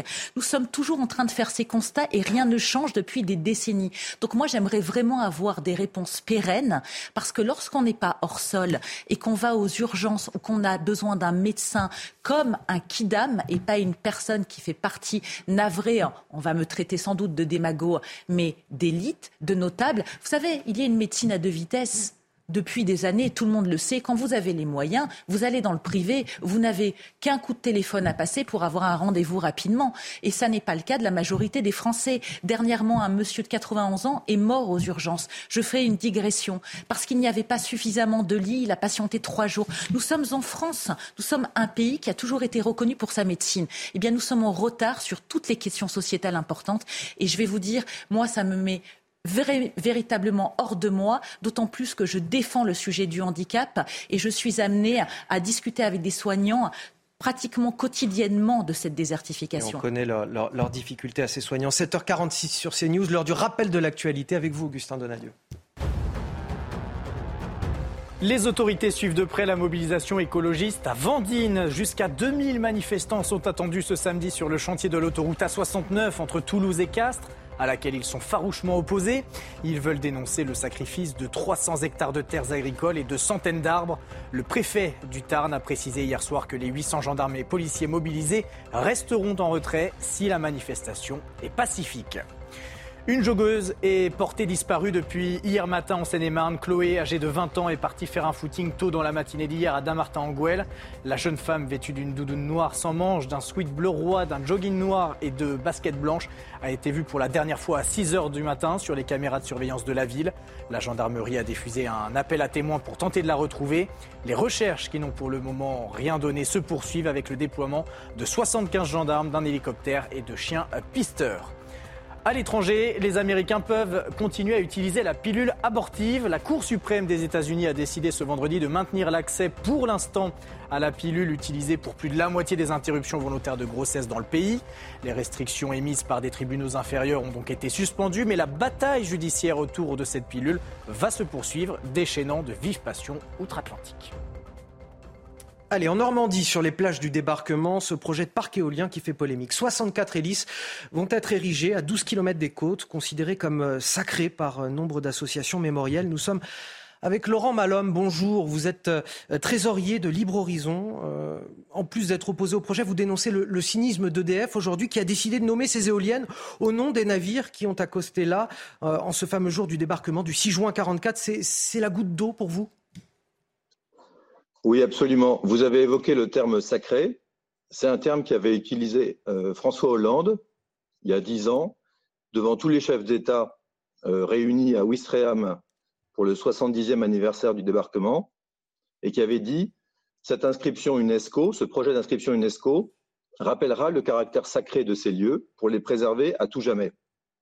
Donc effectivement, notre association Libre Horizon se bat depuis dix ans pour éloigner le parc éolien en mer des plages de débarquement, le situer à 40 km, comme font tous les pays européens, et comme fait désormais la France pour les parcs récemment attribués. vous voyez-vous une forme de profanation, de provocation en tout cas euh, de, la part euh, d'EDF. Reste que le projet est plus qu'avancé puisque maintenant il y, a, la base qui a été inaugurée le, 11 avril. Euh, les éoliennes devraient être opérationnelles d'ici fin 2025. Vous pensez qu'il y a un retour arrière possible? Alors, elles ne sont pas encore installées, Et effectivement, l'actualité nous est favorable puisque EDF s'est vu attribuer il y a un mois un parc exactement dans la même direction vers la mer, mais à 40 km. Et donc notre demande, c'est de fusionner les deux parcs en éloignant le premier parc initialement situé à 10 km, le mettre avec le second à 40 km, et ainsi préserver totalement euh, l'espace maritime euh, des plages du débarquement. Euh, je rappelle que dans cette zone, il y a un champ d'épave jusqu'à 20 km des côtes, et donc cette trace des combats, le port artificiel d'Aromanche sont aujourd'hui totalement abîmés par l'implantation des 70 éoliennes qui sont prévues juste devant ces lieux. Et on entend votre contestation euh, ce matin, euh, Laurent Malhomme. Merci d'avoir témoigné sur euh, notre antenne. On va s'intéresser à l'actualité internationale à présent avec vous, Harold Iman. Les alliés de l'Ukraine, une cinquantaine de pays qui se sont réunis sur la base américaine de, de en Allemagne. Ils sont passés en revue l'aide militaire fournie à Kiev. Et le chef de l'OTAN se dit confiant sur le fait que l'Ukraine, dans les prochains mois, puisse regagner du terrain, puisque l'Ukraine, justement, prépare une contre-offensive. Oui, euh, c'est ce qu'on a déduit. Car l'Ukraine aurait reçu depuis le début de la guerre euh, 230 chars de combat euh, légers et lourds, 1550 véhicules blindés, et ils sont en train de former des artilleurs pour tirer les missiles patriotes antiaériens. C'est ce qu'il y a de plus avancé sur Terre, et ça vient des États-Unis. Donc, avec tout cela en ligne, euh, on est en droit de s'attendre à une offensive avec ces chars une fois que les équipes ukrainiennes auront été formées. Ce seront des chars allemands, le modèle Léopard, les chars américains, les Abrams, euh, et des chars légers, dont les Français AMX-10, qui sont déjà sur le euh, terrain. Avec tout ça, donc, on peut s'attendre à cette contre-offensive. Mais attention, on n'a pas parlé d'avions, on n'a surtout pas. Euh, les alliés de l'OTAN ont un peu peur que l'Ukraine utilise ces avions pour bombarder la Russie, et ce n'est pas le tempo qu'on a choisi en Occident. Merci à vous, euh, Harold Iman. On va terminer avec euh, cette progression à la fois fascinante et effrayante de l'intelligence artificielle. Je vous en parlais tout à l'heure en titre. Et, ce sondage qui montre l'inquiétude des Français. Cette intelligence artificielle, elle touche désormais tous les domaines. Euh, l'art, la musique, la photographie, la vidéo, l'information également. Je vous disais tout à l'heure, qui sait si la matinale sera pas un jour présentée par une intelligence artificielle. En tout cas, plus de 80% des Français, vous venez de le voir, s'estiment inquiets par sa progression. Et de plus en plus de voix s'élèvent aussi pour pouvoir réguler ce domaine votre avis, euh, c'est quelque chose qu'on va devoir réguler très vite, euh, euh, en tout cas ces nouvelles technologies, ou c'est plutôt les Français et les jeunes Français qu'il va falloir éduquer face à cela? Alors d'abord, on a intérêt à éduquer les Français, les jeunes Français face à ça. Je rappelle juste une seule donnée. On a fait des études sur les gens, par exemple, qui étaient beaucoup sur les réseaux sociaux et notamment les jeunes, et on s'est rendu compte que le pourcentage de jeunes qui croyaient que la Terre était plate euh, ou qui peuvent croire aux âneries type Maître Gims, euh, super, les pyramides en fait sont des conducteurs d'électricité, et les Égyptiens avaient déjà euh, des centrales nucléaires. on voit qu'en fait ça impacte une partie de la population. Donc on a déjà des gros problèmes avec une partie de notre jeunesse. Effectivement, avec les IA, il va falloir qu'on les éduque de façon euh, très extrêmement rapide. La vérité, c'est que ça nous place aussi euh, face à un problème anthropologique parce que ce que nous laisse l'IA, c'est la créativité. En revanche, sur la recherche d'informations, elle est beaucoup plus efficace que nous. Et peut-être que l'homme est terrorisé à l'idée de devoir être créatif, euh, responsable, parce que finalement, il est beaucoup plus facile euh, d'être standard et d'aller chercher des choses qui existent déjà. Être mis face à la nécessité de la créativité, c'est être mis face à notre part de divin, et c'est juste terrorisant. Céline Pila, Pina et Caroline Pilastre pardon, pour euh, la matinale week-end. Merci d'avoir été avec moi ce matin. On finit avec les sports. Votre programme avec Groupe Verlaine. Installation photovoltaïque pour réduire vos factures d'électricité. Groupe Verlaine, connectons nos énergies. Le PSG a bien négocié comptablement son déplacement sur la pelouse de la Lanterne Rouge Angers grâce au doublé de Kylian Mbappé. Il s'y reprend à deux fois, nous ouvre le score à la 9 minute. La deuxième ouverture de l'Argentin qui est dans sa moitié de terrain pour Bappé, directement cette fois-ci dans le dos de la défense. Bappé crochette Bernardoni. 2-1 pour les Parisiens, score final après la réduction de l'écart de Tube à la 87e.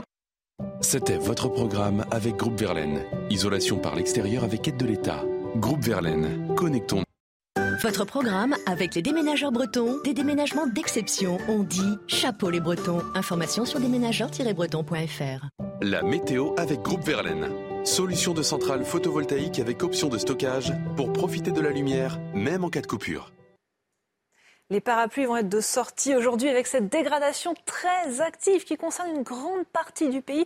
Elle s'étire ce matin du sud-ouest aux régions centrales, Massif central, Limousin et remonte progressivement en direction de la région euh, Grand Est avec elle de fortes pluies orageuses, parfois plus de 30 000 mètres de pluie sur certaines zones du sud-ouest ou du centre d'ici ce soir. Des rafales de vent qui peuvent atteindre les 100 km à l'heure. Bref, prudence sur euh, les routes. Également de l'instabilité sur le nord-ouest, Bretagne, Normandie, Île-de-France avec parfois quelques averses orageuses, mais moins forte euh, qu'au sud-ouest. Et puis vous voyez que la Méditerranée reste toujours sous le soleil alors qu'elle aurait besoin de pluie euh, justement. Au cours de l'après-midi, on retrouve donc encore cette dégradation qui remonte en direction de l'Alsace, des Ardennes, des Vosges, avec là aussi de fortes pluies orageuses. La calmie se met en place progressivement sur le nord-ouest avec de moins en moins d'averses et parfois euh, quelques éclaircies, de belles éclaircies d'ailleurs sur l'arc atlantique et toujours sur la Corse. Les températures sont en hausse ce matin dans ce flux de sud-ouest jusqu'à 8 degrés à Paris et 13 en direction de Marseille. Et au cours de l'après-midi, elles sont bien agréables sur la moitié sud,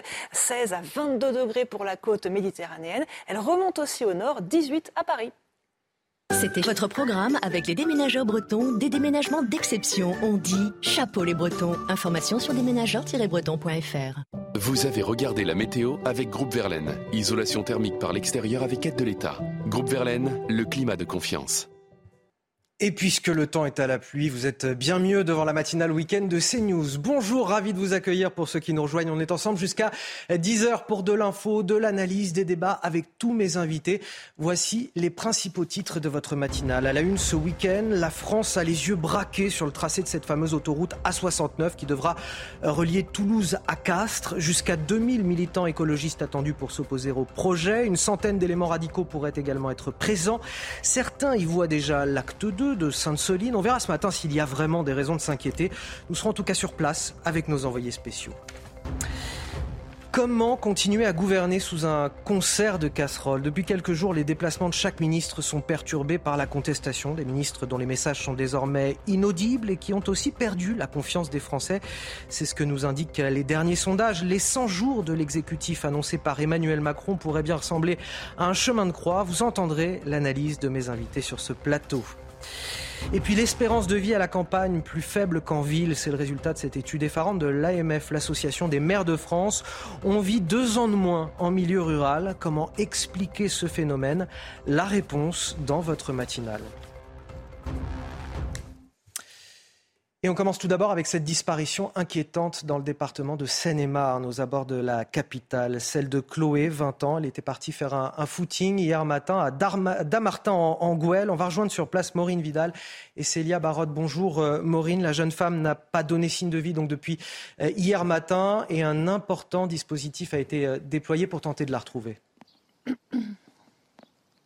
Oui, oui, exactement. Hein. Là, nous sommes donc dans la commune où cette jeune femme, Chloé, de 20 ans, euh, a disparu hier matin entre 5h30 et 6h30. Alors, c'est une joggeuse et il s'agit ici d'une zone assez euh, boisée avec très peu euh, de passages et, puis quelques habitations seulement aux, alentours. Hein. Elle est partie faire son footing matinal habituel au moment donc des faits. Elle mesure 1m55, elle a les cheveux courts, elle portait une doudoune noire sans manche avec un sweat bleu roi, un bas de jogging noir et des baskets blanches. Elle a été vue pour la la dernière fois à 6 heures du matin sur les caméras de surveillance de la ville. Partie sans ses téléphones, sa mère a prévenu les autorités compétentes à 10h30. Toujours pas de nouvelles de euh, Chloé. Les recherches euh, lancées hier ont déployé 75 gendarmes avec chiens de piste, des motos euh, tout-terrain, une brigade également, un cinéphile et des drones. La zone de recherche comprend les points d'eau et les zones boisées. Une enquête a été ouverte pour disparition inquiétante par le parquet de Meaux.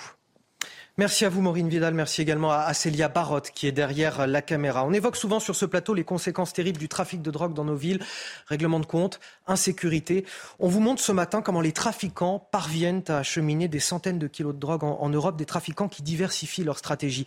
Les explications en images de notre spécialiste police-justice, Sandra Buisson. Dimanche, en pleine mer, au large de la Sicile, les douaniers italiens ont fait cette saisie record.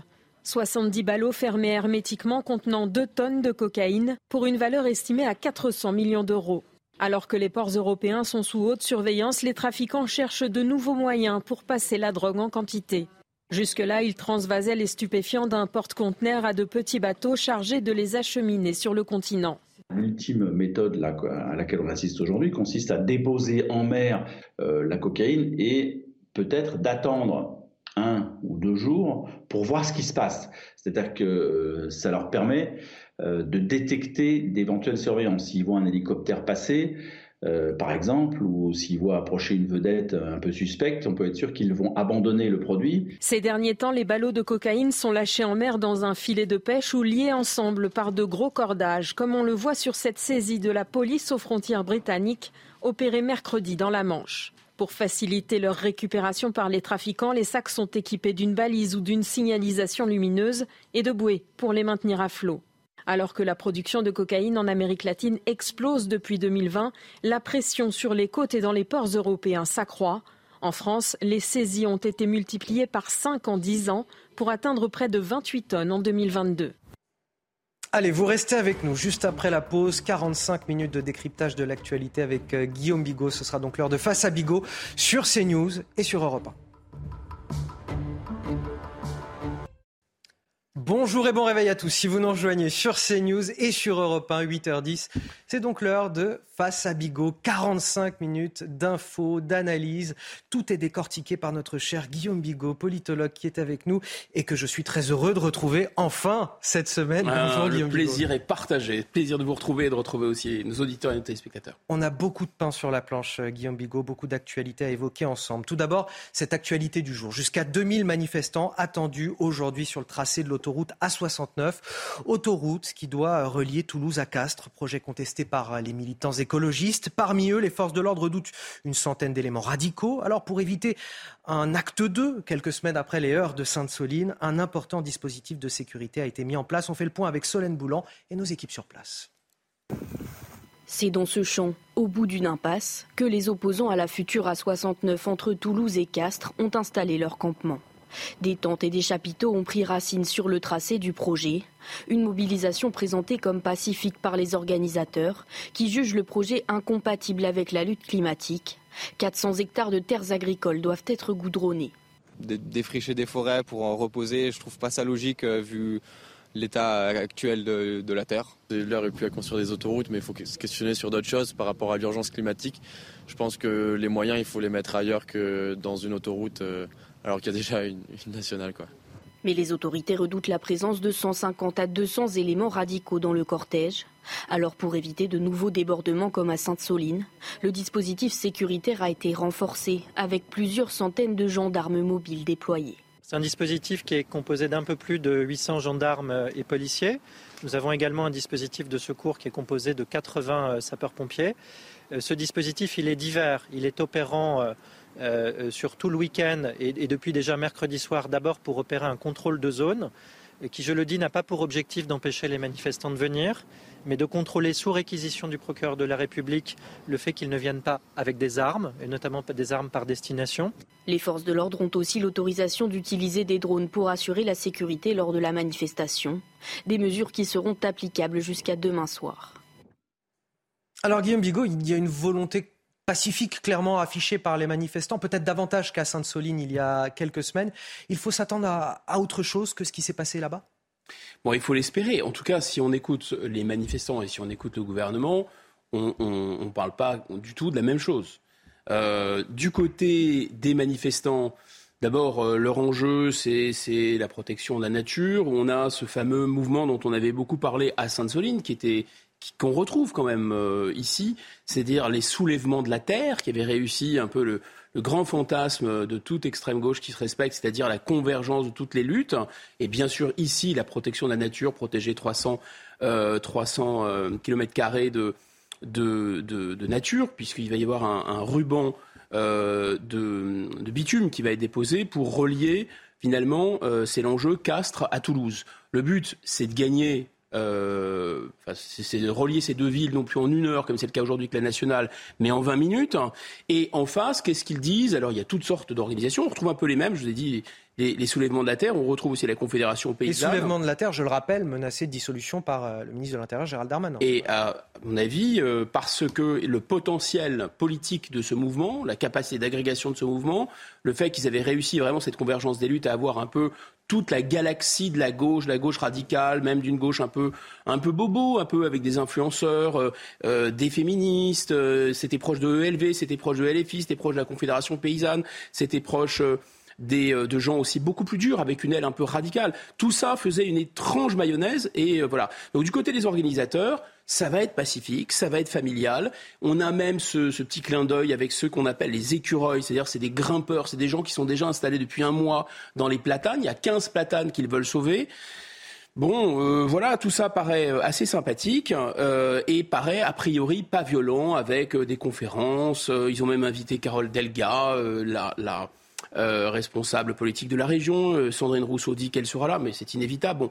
Voilà, ça c'est un peu euh, l'ambiance bucolique qu'on promet du côté des manifestants. Du côté du gouvernement, c'est pas le cas du tout. là, M. Darmanin, il a les, les, les notes DRG qu'on filtrées, c'est qu'il va y avoir quand même plusieurs centaines euh, de militants radicaux qui vont être sur place, au moins 2000 personnes. Alors 2000 personnes, c'est vrai. vous avez raison, 2000 militants, parmi lesquels une centaine d'éléments radicaux. Hein, voilà, 2000 personnes sur place, dont une centaine de radicaux. Vous avez raison. 2000, c'est quand même voilà trois fois, quatre fois moins qu'à Sainte-Soline, a priori de ce qui était prévu à Sainte-Soline. Donc on n'est pas dans la même échelle déjà euh, de, de mouvement. Le gouvernement prend quand même cette disposition avec quelque chose de nouveau qui avait manqué à Sainte-Soline, c'est-à-dire l'utilisation des drones qui était très controversé parce qu'il y avait toutes sortes de jurisprudence sur les drones.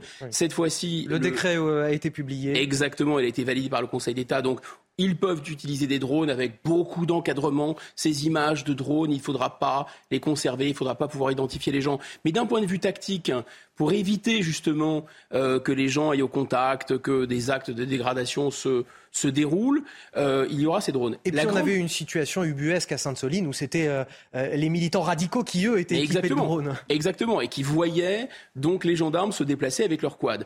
Ce qu'on peut dire simplement, c'est que a priori, on joue un peu à front renversé. C'est pas seulement de 1 à 4 ou de 1 à 3. C'est surtout que ici, les militants sont eux qui sont en défensive en quelque sorte. Eux, ils veulent défendre la nature, ils veulent défendre les platanes. Tandis que de, ce qu'on a vu à Sainte-Soline, c'est que c'était les bassines qui étaient en défensive. Et donc les gendarmes et les forces de l'ordre qui protégeaient des bassines qui, elles, étaient prises d'assaut. Donc c'est un peu le contraire. Donc on peut imaginer que le dispositif, d'une certaine façon, est spontanément, euh, on va dire, moins, moins dérapant. On peut dire ça comme ça. Ce qui est sûr, c'est que le ministre Darmanin, ce n'est plus Gérald simple flic. Hein. Là, c'est le professionnel. Il veut être droit dans ses, dans ses bottes de motard. Euh, voilà, il est, là, il, est, il, joue gros. On voit bien que sur tous les sujets, Mayotte et autres, Gérald Darmanin, il est à l'abordage de Matignon. Enfin, ça, ça, ça, ça, ça transpire de partout. Il est dans une sorte de mise en scène, en quelque sorte qui est parfois dangereuse parce que en effet, il est, c'est vraiment quelqu'un qui est dans son rôle, qui défend absolument ses troupes. Euh, il a souvent un verbe haut, un verbe clair, mais d'un autre côté, quand il met en scène, enfin il met en scène, c'est un peu, c'est un bien grand mot, mais quand il dit attention, attention, il nous prévient avant des événements comme Sainte-Soline, il tend aussi à faire un peu monter la mayonnaise, la pression, l'enjeu politique que représente Sainte-Soline. Donc évidemment, c'est à double tranchant. C'est-à-dire que si la, si la situation est tenue, très bien. Si la situation n'est pas tenue, c'est quand même compliqué. Et ça peut aussi accélérer finalement des, un, un, développement politique des mouvements qui sont à la manœuvre. C'est un peu ce qu'on avait vu avec Sainte-Soline, parce que les, soulèvements de la terre, qui n'étaient pas si puissants avant Sainte-Soline, avaient utilisé Sainte-Soline comme une espèce de bande-annonce de recrutement extraordinaire. Et ça pose une question un petit peu plus large, Guillaume Bigot, ce sera la dernière question avant de passer à, un autre chapitre. Mais euh, comment on modernise le pays? Comment on développe les infrastructures dans notre pays? Les autoroutes, les voies de TGV, euh, peut-être bientôt des mini-centrales nucléaires euh, à travers le pays, si à chaque fois le gouvernement ou les autorités se heurte à une opposition radicale, une opposition écologiste pour toutes sortes de projets qui visent à moderniser notre pays et qui sont pourtant nécessaires. D'abord, si on prend un peu de hauteur sur la map monde, on se rend compte que euh, y, a, maintenant des pays euh, dits du tiers-monde où on voit développement ou du Sud et des pays asiatiques qui sont lancés à pleine vapeur dans euh, la modernité, dans l'hypermodernité. En Chine, euh, c'est pas seulement la nature. Hein, et d'ailleurs, c'est terrifiant quand il y a une pagode euh, du 8e siècle, qu'on va faire passer une autoroute, l'autoroute elle passe. Ça, c'est sûr. Donc ces gens-là sont, comme nous étions dans les années finalement 60, 70, euh, lancés complètement dans un mythe euh, du progrès. Et ici, en Occident en particulier, en, Europe et en France, on a vraiment changé d'air, on a vraiment changé d'époque. Ces autoroutes qui étaient vraiment le fer de lance de la modernité, Aujourd'hui, ça devient, euh, bah, on va, euh, on va euh, déraciner 15 platanes, on va faire du mal aux petits oiseaux, aux coccinelles, etc. Je dis ça sans ironie, parce qu'il y a des arguments qui sont aussi quand même valables, de protection du patrimoine, évidemment.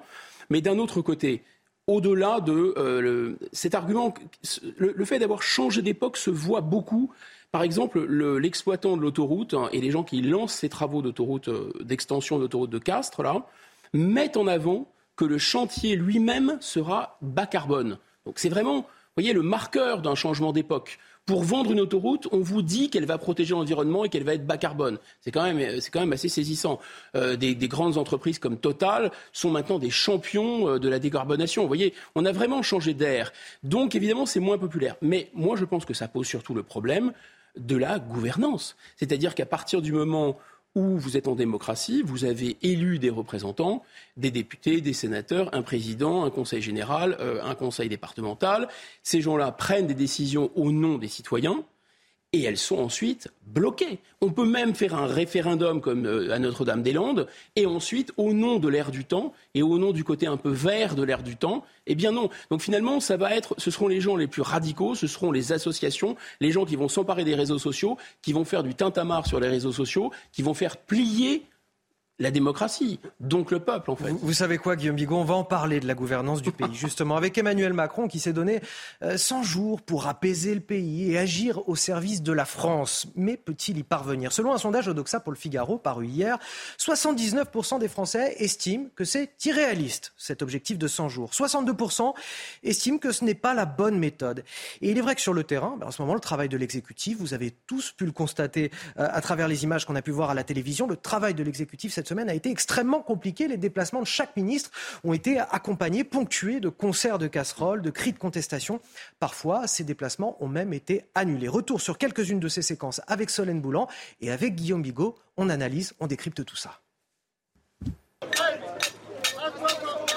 À chaque déplacement d'un membre du gouvernement, le même accueil.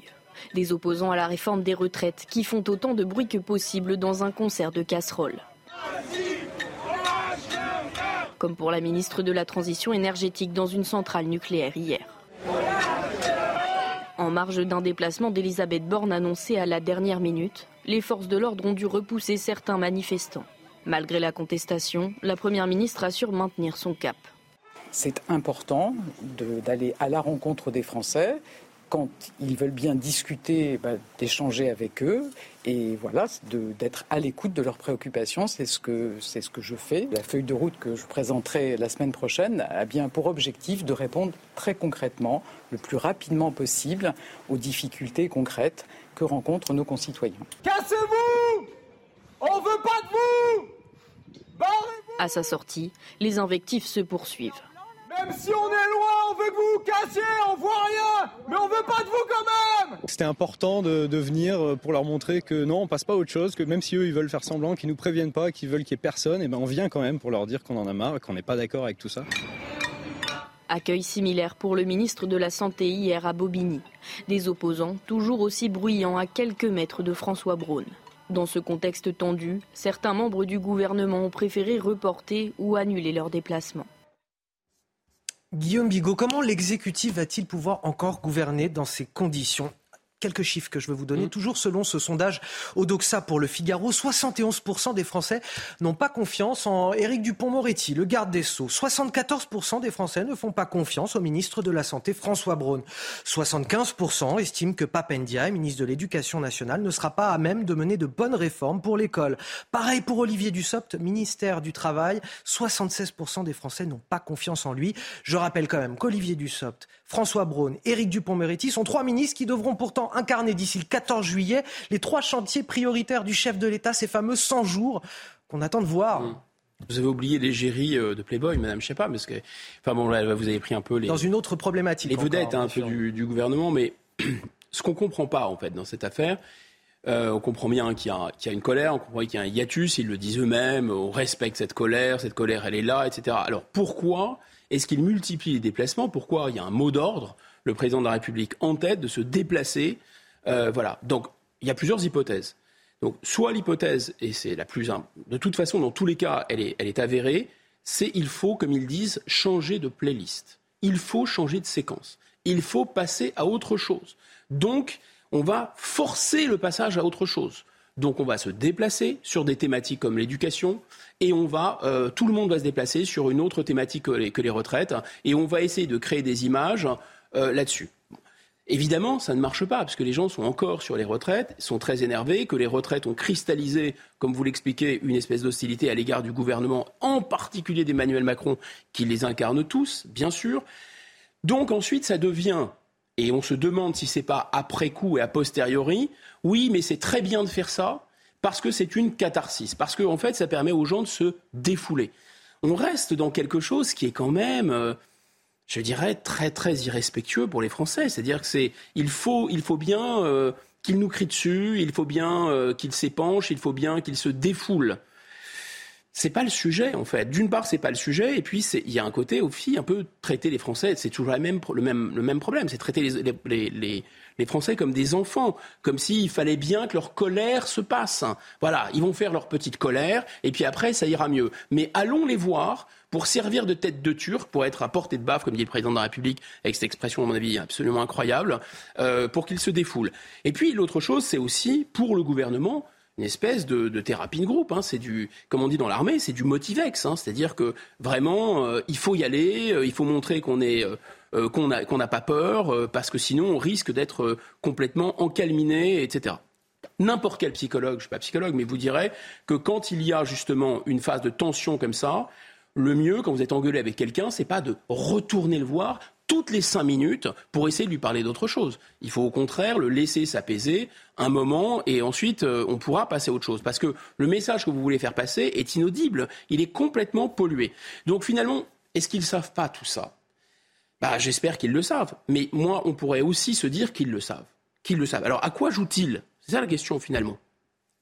Je pense qu'ils pourraient jouer à vouloir se dire bon, bah, on a perdu la bataille de l'opinion. De toute façon, ils l'ont dit, ils l'ont redit. 60%, 70% des gens, de toute façon, maintenant, on ne les a plus dans notre poche. Par contre, il s'agirait de garder au moins notre base de 25 à 30%. Et cela, on veut les solidifier. Et paradoxalement, le fait de se déplacer et d'en prendre la tête, pardon, enfin, moralement et, au plan des décibels, euh, eh bien, ça fait que les gens qui sont d'accord avec nous vont faire bloc et vont pas nous lâcher. Ils vont voir que nous ne les lâchons pas, que nous ne lâchons pas nos convictions, et donc ils sont derrière nous et donc on a un bloc relativement solide. Ça peut vous sembler un raisonnement un peu tordu, mais quand on est comme ça, aussi fragile politiquement, c'est quand même important de garantir au moins son socle. Ensuite, eh bien, c'est de montrer que les opposants euh, sont des braillards, euh, sont bêtes, tapent sur des casseroles, que c'est vraiment, à part après la France qui fume, euh, qui fume des, gitanes, maïs, des clopes et qui roule au diesel, maintenant ce sont, vous voyez, des, Français, ce sont des, des comment, des gens qui vont prendre des casseroles, taper, des casserolades. Tous ces gens-là sont pas sont pas très dignes, sont pas très respectables. Donc il y a un moyen aussi de les discréditer. Je pense que le problème c'est que ça discrédite l'autorité politique, ça discrédite en particulier l'autorité du chef de l'État, et que c'est mauvais dans une France en 2023 où on voit bien que dans tous euh, les stades et les niveaux de la société, mais en particulier là où c'est le plus grave, j'allais dire dans la cellule républicaine de base qui est la classe, la classe républicaine, comment voulez-vous qu'un professeur et une autorité sur sa classe, hein, avec des élèves qui ont moins de 10 ans, si à la télévision, on voit le président de la République chahuter et euh, secouer dans tous les sens, euh, euh, tel un pantin, ou même les gens refusent de lui parler en tapant sur des casseroles. Donc finalement, c'est assez pervers ce qui se passe. Le chef de l'État est en train de mettre en scène un peu ces casserolades Attention, c'est très contrôlé, hein, parce qu'il y a quand même des centaines de gendarmes et que, grosso modo, les déplacements sont balisés, mais il y a toujours une petite, comme ça, bravade. Le président de la République va défilant tel, euh, tel quelqu'un qui va relever les troupes ou, ou, passer les troupes en revue devant des gens qui tapent sur des casseroles, qui l'insultent, le traitent de tous les noms. Je pense que ces images sont très mauvaises pour tout le monde et elles sont très mauvaises pour la France en général. On va mettre le paquet, euh, disait Elisabeth Borne cette semaine, je dirais même le paquet cadeau quelque part, puisqu'on voit qu'il y a quelques mesures qui, qui sont sont là aussi pour, pour mettre un petit peu de, de pommade, de baume au cœur à certaines catégories de Français. je pense à l'augmentation du salaire des profs, à la fin du retrait de points pour les petits excès de vitesse, la prolongation du bouclier tarifaire sur l'électricité. Je voudrais vous faire écouter peut-être l'analyse de notre journaliste politique Elodie Huchard. On en discute juste après. Pour calmer la colère des Français, le gouvernement cette semaine a multiplié les gestes concrets. Par exemple, le président de la République qui annonce une hausse des salaires pour les professeurs, la mise en place aussi de l'abandon de la perte de points pour les petits excès de vitesse ou bien encore des papiers d'identité qui seront obtenus plus rapidement. Toutes ces mesures en réalité étaient déjà dans les tuyaux depuis très longtemps. L'augmentation par exemple de salaire des professeurs a été budgétée dans le projet de loi euh, budgétaire récemment. Ce qu'on voit aussi, c'est que le gouvernement a bien choisi son calendrier il sait qu'il y a toute cette polémique encore autour de la crise des retraites qui n'en finit pas de plomber les déplacements du président de la République, mais aussi de ses ministres. Et donc, il veut s'adresser directement aux Français par des petits cadeaux distillés ça et là. Oui, mais attention, parce que le président de la République, premièrement, il a promis une nouvelle feuille de route qui sera présentée euh, ce mercredi par la Première ministre. Et on sait qu'il veut des objectifs beaucoup plus larges, beaucoup, beaucoup plus globaux. Oui, mais le gouvernement aura-t-il vraiment les moyens de tout mettre en place? Et puis, évidemment, les Français ne sont pas dupes de ces cadeaux voit bien qu'évidemment, ces derniers n'ont pas calmé la colère sociale. Face à Bigot sur CNews et sur euh, Europe 1, on continue à décrypter toute l'actualité ensemble, Guillaume Bigot. Mais tout d'abord, le rappel de l'actualité à quasiment 8h30. C'est avec vous ce matin, Augustin Donadieu. Une joggeuse est portée disparue depuis hier matin en Seine-et-Marne. Chloé, âgée de 20 ans, est partie faire un footing tôt dans la matinée d'hier à Damartin-en-Gouel. La jeune femme, vêtue d'une doudoune noire sans manches, d'un sweat bleu roi, d'un jogging noir et de baskets blanches, a été vue pour la dernière fois à 6 h du matin sur les caméras de surveillance de la ville. La gendarmerie a diffusé un appel à témoins pour tenter de la retrouver. Les recherches, qui n'ont pour le moment rien donné, se poursuivent avec le déploiement de 75 gendarmes, d'un hélicoptère et de chiens pisteurs. À l'étranger, les Américains peuvent continuer à utiliser la pilule abortive. La Cour suprême des États-Unis a décidé ce vendredi de maintenir l'accès pour l'instant à cette pilule, utilisée pour plus de la moitié des interruptions volontaires de grossesse dans le pays. Les restrictions émises par des tribunaux inférieurs ont donc été suspendues, mais la bataille judiciaire autour de cette pilule va se poursuivre, déchaînant de vives passions outre-Atlantique.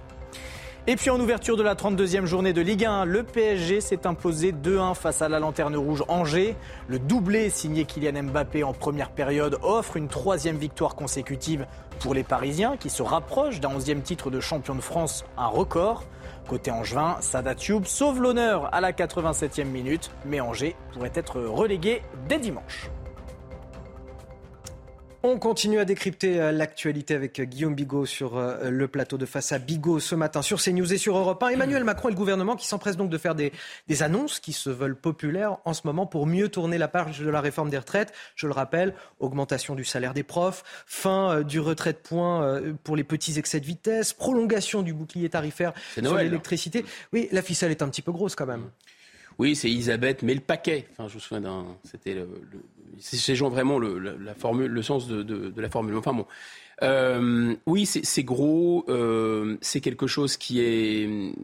Euh, ce sont, des, ce sont autant de cartouches hein, qui sont des cartouches peut-être nécessaires à tirer parce qu'effectivement les professeurs ont besoin d'être d'être augmenté.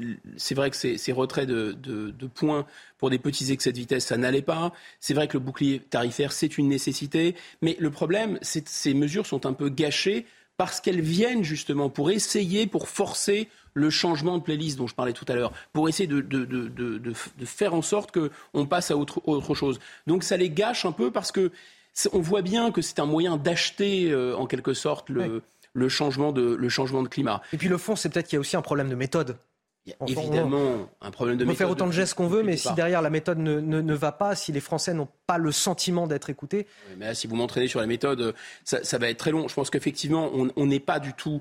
Euh, prenons juste un exemple. Hein. je vais essayer de pas, pas trop euh, rentrer dans les détails, mais le président de la République, si, quand il annonce, par exemple, il fait son déplacement à Ganges, euh, il s'intéresse au problème de l'éducation. Et que dit-il? Grosso modo, il dit trois choses. Hein. Il dit voilà, c'est tel montant que vont percevoir les profs. 100 euh, euros, 230 euros, mais alors pour 230 euros, il faudra faire ça, il faudra faire ça le lundi, le jeudi, euh, il faudra récupérer les cahiers, etc. Euh, ensuite, il dit, bon, bah, dans les, les, maires de communes rurales, je peux citer la liste hein, des communes rurales, alors ces maires de communes rurales, qu'est-ce qu'ils vont faire? Ils vont, grâce à moi et au, au, au grand débat. Ils vont pouvoir avoir une programmation pluriannuelle démographique et cette programmation pluriannuelle démographique va permettre quoi? De savoir si on ferme les classes ou pas. C'est ce que j'avais promis. Bref, j'arrête là. Euh, il est dans un luxe de détails qui montre qu'il n'a pas compris euh, enfin, ce que c'est que, pardon, mais d'être un chef de l'État. Un président de la République ne peut pas rentrer dans tous ces détails. C'est vraiment des catalogues de, de, mesures il y a un ministre d'éducation nationale pour ça. C'est, pas du tout son rôle. En fait, il rentre dans des micro détails. Il y a un adage romain qui dit euh, "De minimis non curat praetor". Le chef ne se soucie pas des détails. Maréchal Lyotet, on l'interrogeait, on lui disait "Il y a combien d'obus dans vos caisses? Lyotet disait "Mais j'en sais rien. J'ai des artilleurs pour ça. C'est pas mon rôle."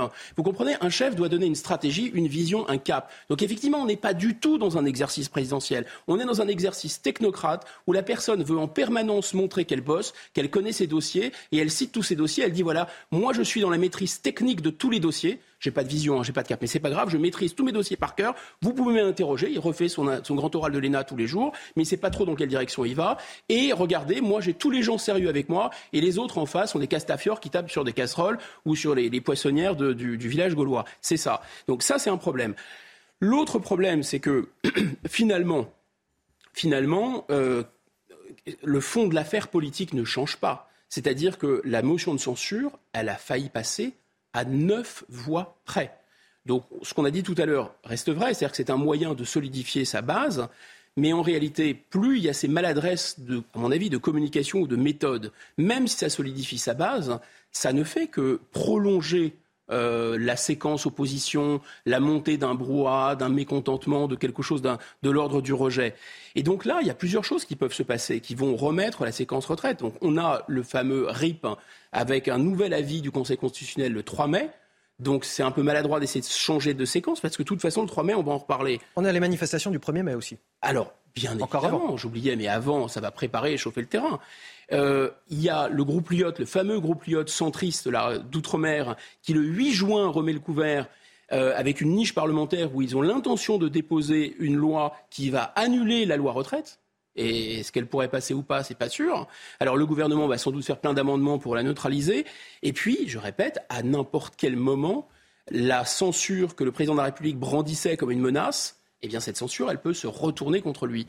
Et puis surtout, vous parlez des cadeaux, des cadeaux, mais à quoi servait cette réforme des retraites qu'il fallait imposer à toute force À faire des économies? Là, ces cadeaux, augmentation des profs, alors j'ai fait le calcul, peut-être pour 3 milliards. C'est vrai que c'est quand même plus limité par rapport aux, 15 milliards qu'on veut récupérer par an avec la réforme des retraites. Mais il y a aussi euh, le bouclier tarifaire jusqu'en 2025. Ça, va, ça a déjà coûté presque 30 milliards par an. Donc ça va jusqu'à 2025, faites le calcul. Donc là, ça, ça manque aussi fondamentalement de cohérence. Le, résultat de tout ça, c'est qu'un an après l'élection présidentielle, les Français préfèrent Marine Le Pen à Emmanuel Macron. Résultat d'un sondage IFOP pour eh Paris Match, euh, publié cette semaine. La chef du Rassemblement national séduit 47% des personnes interrogées contre seulement 42% pour le président de la République. Illustration quelque part de cette progression silencieuse du Rassemblement national dans le département des Yvelines, c'est à Bonnières-sur-Seine. Cette progression, elle a été particulièrement forte. Le succès Marine Le Pen là-bas ne surprend plus grand monde. Écoutez ce reportage signé Vincent Fandège et Laura Lestrade. Dans cette petite ville d'à peine 5000 habitants dans les Yvelines, le Rassemblement national y est plus fort que jamais. Marine Le Pen est par exemple arrivée en tête lors du second tour de l'élection présidentielle. Le maire de la ville constate une montée en puissance du parti depuis dix ans. C'est pas simple de vivre euh, en zone semi-rurale. Ça génère aussi des frais supplémentaires. Il y a les charges d'électricité et de gaz qui pèsent aussi beaucoup sur les ménages. L'augmentation du coût de la vie en général et notamment quand vous passez au supermarché. Donc tout ça fait que les gens sont inquiets bien plus que. Enfin, il y a une forme de désespérance qui, qui naît. Quoi. Pour les habitants que nous avons rencontrés, pas surpris, de nombreux facteurs expliquent cette percée. Les gens euh, ne, savent pas, ne savent pas pour qui voter. Et au jour d'aujourd'hui, la, politique, que ce soit gauche, droite ou, centre, bah, il n'y a plus de repères. Je suis sûr que ça va monter encore plus de plus. Hein. C'est envie d'autre chose. Donc c'est pas forcément un choix, euh, je dirais, euh, des valeurs du Rassemblement national, c'est plutôt un ras-le-bol face à ce qui se passe en ce moment. Un ras-le-bol que le Rassemblement national tente de tourner à son avantage en attirant les déçus de la Macronie. À Guillaume Bigot, j'ai envie de dire c'est QFD Bien sûr, CQFD, c'est presque des mouvements de vases communicants. C'est d'autant plus des mouvements de vases communicants que l'autre opposant majeur, euh, Jean-Luc Mélenchon, n'est pas à l'Assemblée et LFI s'est un peu discrédité par cette espèce de, lui aussi, de. et je précise d'ailleurs que dans ce même sondage, les euh, militants LFI, s'ils devaient choisir entre Marine Le Pen eh et Emmanuel Macron, serait une majorité, une courte majorité, mais une majorité, à choisir Marine Le Pen. Bon, alors tout le carnaval de l'antifascisme que dénonçait déjà en son temps Genet Jospin ne fonctionne absolument plus. C'est vraiment du vélo d'appartement, cette histoire de de barrage contre les heures les plus sombres, etc. Tout ça est ridicule. Euh, non, on, voit vraiment une opposition terme à terme se dessiner. Euh, avec Marine Le Pen, plus moins elle parle, plus le président de la République parle, et plus l'effet de contraste joue en sa faveur parce que le, le, le parler tout le temps d'Emmanuel Macron irrite. Euh, vraiment, toutes les opposent terme à terme. Hein. C'est un homme, c'est une femme, c'est une politique, c'est un techno, euh, c'est quelqu'un qui est euh, qui maintenant fait des efforts pour être dans la rondeur, et, l'autre est vraiment dans la raideur et dans la rigidité. Et puis, on avait dit qu'Emmanuel Macron était un homme neuf, mais en réalité, c'est le système lui-même. C'est vraiment le prolongement du système mis en place depuis au moins l'Europe de Maastricht. Donc là, il y, a quand même aussi une espèce de virginité politique. Ils n'ont pas exercé le pouvoir, le Rassemblement national. Donc j'ai l'impression que là, la quinte flush pour eux, c'est qu'ils sont à la fois, euh, ils ont tous les, ils ont gardé les avantages d'une volonté de rupture avec le système. Et, d'ailleurs, euh, la réaction du système à leur endroit, la diabolisation le montre bien. Mais d'un autre côté, ils ne font plus peur. Et, en plus, euh, ils font un contraste avec le président de la République. Donc, effectivement, ils attendent. Dernier bémol, c'est qu'il va falloir attendre quand même très longtemps s'il n'y a pas de dissolution avant et qu'il peut se passer mille choses. Quatre ans en politique, c'est une, évidemment, c'est une éternité. Face à Bigot sur CNews et sur Europe 1, il est 8h39. Emmanuel Macron a promis que l'école allait changer à vue d'œil dès le mois de septembre prochain. Ah, ça vous fait sourire déjà. Bah oui, Avec oui. le remplacement systématique des professeurs absents. Euh, c'est vrai qu'il y a urgence. Dans le département des Hauts-de-Seine, on a 4000 heures de cours qui ont été perdues cette année. Euh, Dans la commune de Bagneux, les parents d'élèves n'en peuvent plus. Le reportage de Pierre-François Altermat et Mathilde Couvier-Flornois. Devant cette école de Bagneux, des banderoles sur lesquelles on peut lire Stop aux absences. Depuis septembre 2022, 821 heures de cours ont été perdues dans la ville. En cause, des professeurs absents non remplacés. Et pour ne pas prendre du retard sur le programme de l'année, certains parents ont dû réagir. C'est à la carte quoi. C'est un jour il y a un maître ou une maîtresse, un autre jour il n'y en a pas. Et, et du coup elle a pris du retard donc je la fais travailler en plus à la maison. Mais faire école à la maison, une tâche qui s'annonce compliquée pour d'autres parents. Euh, franchement, c'est n'importe quoi en fait. Euh, si vous avez des parents franchement qui savent pas lire, pas écrire, c'est compliqué pour les enfants. L'enfant, comment il fait pour être aidé en fait? C'est juste pas possible. Des absences coûteuses pour les élèves des Hauts-de-Seine qui voient leur niveau se dégrader. 37% d'entre eux ont une maîtrise insuffisante de la compréhension écrite. Ce responsable de parents d'élèves dénonce le manque d'informations de l'Académie de Versailles. On n'a pas vraiment les éléments du pourquoi sur l'ensemble des écoles de ces circonscriptions de Bagneux. Euh, il y a ce manque de, de, de, de profs. On arrive à des, euh, à des niveaux de recrutement qui sont presque absurdes. De son côté, le rectorat de Versailles assure que de nouveaux postes de remplaçants seront créés pour la rentrée prochaine. Et bien sûr, qui souffrent de tout ça, ce sont toujours les mêmes, les plus modestes, ceux qui ont les parents les moins qualifiés pour prendre le relais à la maison. Bien sûr. Je, me suis dit, euh, voilà, bon, c'est- une mesure qui a l'air facile à caricaturer parce que euh, le ministre nous explique qu'on va remplacer euh, un prof de maths par un prof de géographie. Euh, donc tout ça n'est pas bien sérieux, mais bien sûr qu'il s'agit de faire un cours de géographie et pas de faire un cours euh, de maths par le professeur de géographie. Mais alors se pose ensuite la question de savoir euh, est-ce que ça ne va pas déclencher une usine à gaz? Donc j'ai un peu téléphoné euh, dans des, dans, des, dans des lycées, dans des collèges. En fait, si, le problème central, c'est qu'aujourd'hui, c'est extrêmement compliqué d'organiser les plannings plus que jamais parce que, et ça les gens ne le savent pas, il n'y a pas nécessairement plus d'absentéisme chez les profs que dans les autres métiers. Ça, c'est quelque chose dont on a l'impression. Simplement, l'absentéisme chez les profs, ou dans les crèches par exemple, ça se voit immédiatement. Parce que ça pèse sur l'ensemble de la société, en fait. C'est les parents qui le ne doivent pas aller travailler. Voilà, tout le monde s'en rend compte. Ouais. Et on n'a pas les moyens, plus les moyens d'avoir un peu plus des remplaçants comme sur Mm. les, les bancs de touche ou des professeurs volants qui seraient là pour boucher les trous dans les matières, etc. Bon, on n'a pas ça. Ensuite, deuxième phénomène, c'est que, donc c'est très très visible, c'est que il y a, y a presque les deux tiers de ces absences qui sont dues à quoi? Eh bien, c'est l'éducation nationale qui oblige les professeurs à faire des formations, euh, à euh, se déplacer, à participer à des jurys, à participer à des réunions. Il y a une espèce de réunionnite managériale. Vous dites que l'éducation nationale nourrit elle-même cet absentéisme. Bien sûr, parce qu'il y a maintenant, au lieu de, faire, de se concentrer sur le cœur de métier, qui est quand même de maîtriser son savoir, de le transmettre aux enfants, il faut faire de la, du pédagogisme, il faut euh, apprendre à parler d'un ballon, c'est un référentiel bondissant, c'est pas la même chose, etc. Enfin bref, je caricature un peu, mais il y a toute une espèce de bureaucratisation et de managérisation euh, de, l'école qui, prend du temps en fait. Je voudrais vous faire écouter Guillaume Bigot la, solution proposée par euh, Papendia. Vous avez commencé à l'évoquer, le ministre de l'Éducation nationale. Ça vaut son pesant d'or. C'est assez lunaire. Écoutez c'est par exemple le professeur d'anglais qui va remplacer le professeur de mathématiques, non pas pour faire des mathématiques, bien entendu, mais pour faire de l'anglais.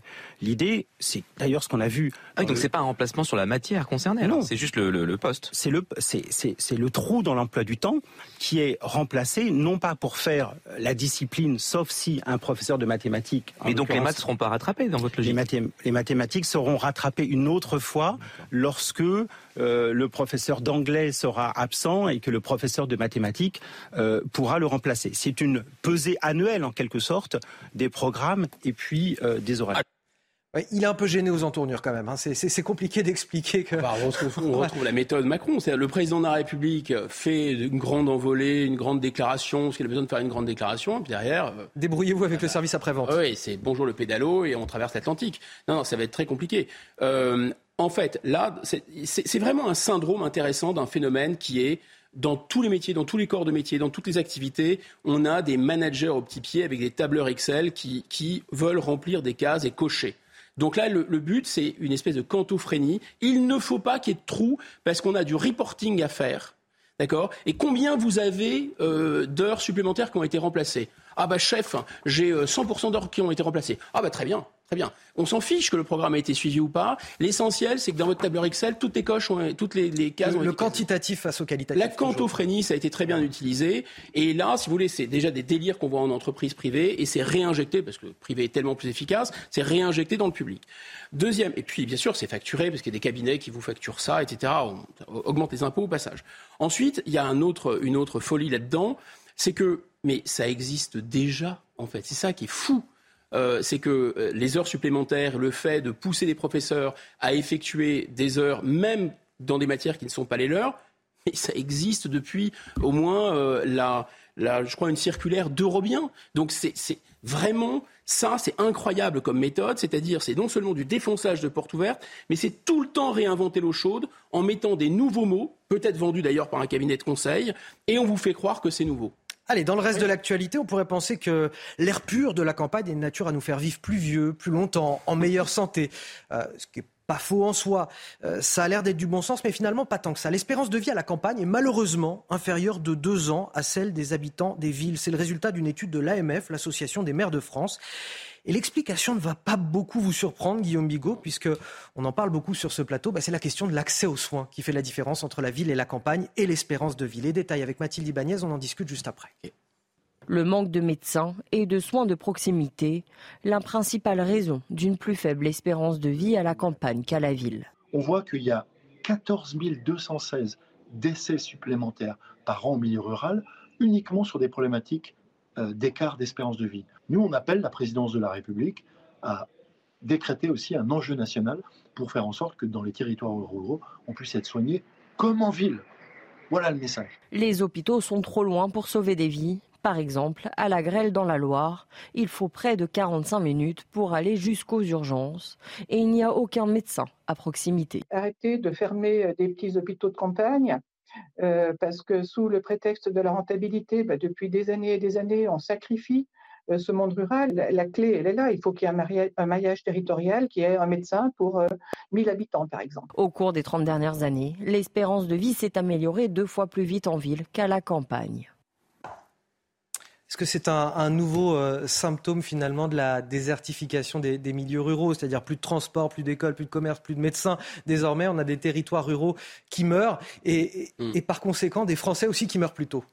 Bon, la, première, le premier facteur, vous l'avez pointé, et c'est pointé aussi dans cette étude, c'est-à-dire c'est l'accès aux soins. Euh, il y, a, y, a, 20% d'amélioration dans l'accès aux soins pour les gens qui habitent en ville par rapport à l'accès euh, aux soins des gens qui habitent dans les campagnes. Donc c'est normal, c'est la distance par rapport à des centres de soins, euh, l'équipement de ces centres de soins.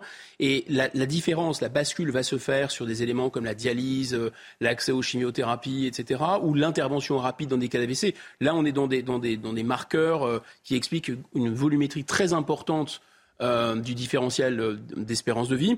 Donc il suffit un peu de qu'il y ait euh, un peu moins d'accès à, ces soins ou un peu plus loin ou un peu plus difficile avec un peu plus de liste d'attente pour que tout de suite vous ayez un impact. C'est quand même 1,4 ans de différence pour les, pour les hommes et 0,8 ans de différence pour les femmes. Donc ce n'est pas du tout négligeable. Après, on peut se poser la question de savoir s'il n'y a pas aussi des facteurs autres. Euh, deux autres facteurs. D'abord, un facteur, toute chose égale par ailleurs, comme diraient les, les statisticiens, euh, un facteur de, je dirais, de niveau de vie. Euh, tout simplement. C'est-à-dire que dans les villes, euh, le niveau de vie, les CSP+, euh, font que les vies sont peut-être les, les, jobs qu'on exerce, etc. Alors on nous dit c'est plus sain d'être à la campagne. Enfin, souvent les gens ont des vies aussi potentiellement plus stressées, plus difficiles, contrairement. C'est un peu contre-intuitif. Hein. Et puis il y a cette peut-être la dimension des pesticides. Ça avait été étudié dans un pays comme l'Inde par rapport au cancer, avec, euh, euh, parce qu'il y avait en Inde, il y a des régions où il n'y a absolument aucun pesticide et d'autres où il y a des régions avec des pesticides. Donc là, on voit que c'est très très net quand même cette affaire. Je ne vais pas jeter l'opprobre sur tous les pesticides, mais il y a quand même, pour les gens, qui, les agriculteurs notamment, qui travaillent directement avec ces produits, je pense qu'il y a peut-être euh, des, des soucis. Enfin, une autre chose qui m'a beaucoup frappé, c'est que c'est pas tellement que à la campagne le niveau de vie recule, parce que ça, pour le coup, n'importe quel démographe vous dirait que c'est extrêmement grave dans un pays lorsque l'espérance de vie recule. Non, c'est que l'espérance de vie en ville augmente plus vite qu'elle n'augmente en campagne. Elle augmente en campagne, mais plus lentement. C'est important de le préciser. Et puis surtout, il y a des régions, c'est-à-dire qu'il vaut mieux euh, habiter dans une campagne au sud que dans une ville au nord. Il y a d'autres facteurs qui entrent en ligne de compte. Allez, on termine avec euh, cette progression à la fois euh, fascinante et effrayante de l'intelligence artificielle. Elle touche tous les domaines, euh, l'art et notamment la musique, avec des morceaux créés de toutes pièces qui semblent plus vrais que nature, qu'on attribue à des artistes connus. Pareil pour la photographie, la vidéo, l'information qui sait si bientôt euh, la matinale ne sera pas présentée par une intelligence artificielle. Qui vous dit que je ne suis pas un robot Exactement, fini aussi euh, Léna Monnier sur Europe 1, Anthony Favali sur scène. Non, fini, fini, fini. Désormais, de plus en plus de voix s'élèvent en France, ça inquiète beaucoup de Français. Euh, pour que cette technologie soit finalement surveillée, voire contrôlée. Tout d'abord, les explications Vincent Fandège, et on en discute juste après. La chanson que vous écoutez n'est ni de Drake ou The Weeknd, elle est simplement inspirée de ces deux chanteurs américains créé de toutes pièces par une intelligence artificielle. Avec cette technologie en plein essor, il devient de plus en plus difficile de différencier le vrai du faux.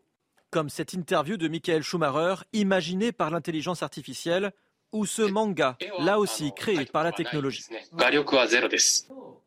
Selon certains spécialistes, il devient urgent de former les futures générations.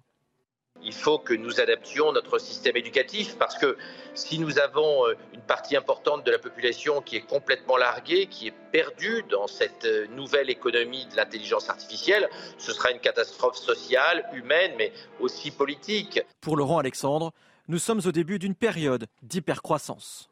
L'intelligence artificielle va améliorer la science, va améliorer nos, connaissances scientifiques et technologiques. La croissance dans les années qui viennent va être plus importante qu'on l'imaginait, car l'intelligence artificielle va nous permettre d'inventer des nouveaux produits, des nouveaux secteurs d'activité. Mais cette technologie présente aussi des risques propagande, démultiplication des fake news. Selon les spécialistes, nous ne sommes qu'au début des effets secondaires de l'intelligence artificielle. Alors deux défis, Guillaume Bigot. Effectivement, former les nouvelles générations à ce qu'elles mm. peuvent euh, voir, entendre, euh, observer en tout cas sur les, réseaux sociaux. Et puis aussi, est-ce qu'il faut réguler, euh, légiférer autour de l'intelligence artificielle? Oui, il faut légiférer, mais ça ne suffit pas, parce que l'Europe a des velléités de légiférer, comme dans tous les domaines d'ailleurs. Il faut être un acteur, il faut produire. C'est-à-dire qu'il faut bien comprendre que les intelligences artificielles ne sont rien, rien sans l'intelligence humaine qui est derrière et qui les produit. On oublie que cette intelligence artificielle, elle ne tombe pas du ciel. Cette intelligence artificielle, elle est là pour nous faire croire qu'elle tombe du ciel parce que d'abord elle parle, ce qui est extrêmement troublant. Hein. c'est comme euh, la lampe d'Aladin. Voilà, euh, c'est un robot. C'est totalement euh, c'est vraiment une machine. on, avait les, prémices de cela avec nos téléphones portables déjà. Ce qui induit en erreur et ce qui laisse à penser qu'il y a une intention, qu'il y a une conscience, qu'il y a une intelligence réelle, c'est que ça parle et que nous sommes des êtres de langage. Mais en réalité, ça ne parle pas. Ça imite euh, le langage. Et ça imite le langage avec une puissance absolument incroyable. Et on est qu'au démarrage de cette révolution, c'est vrai, mais ça ne fait qu'imiter. C'est que du perroquet, du perroquetage électronique. Et qu'est-ce que ça nous dit, justement? Mais ça ne nous dit pas des choses qui sont innocentes, ça ne nous dit pas des choses qui sont comme ça, tombées du ciel, etc. Ça nous dit ce que les programmeurs veulent que ça nous dise. Et qui sont les programmeurs? Ce sont des entreprises privées à but lucratif qui sont en Californie et ce sont des entreprises privées à but lucratif plutôt financées par l'État chinois en Chine.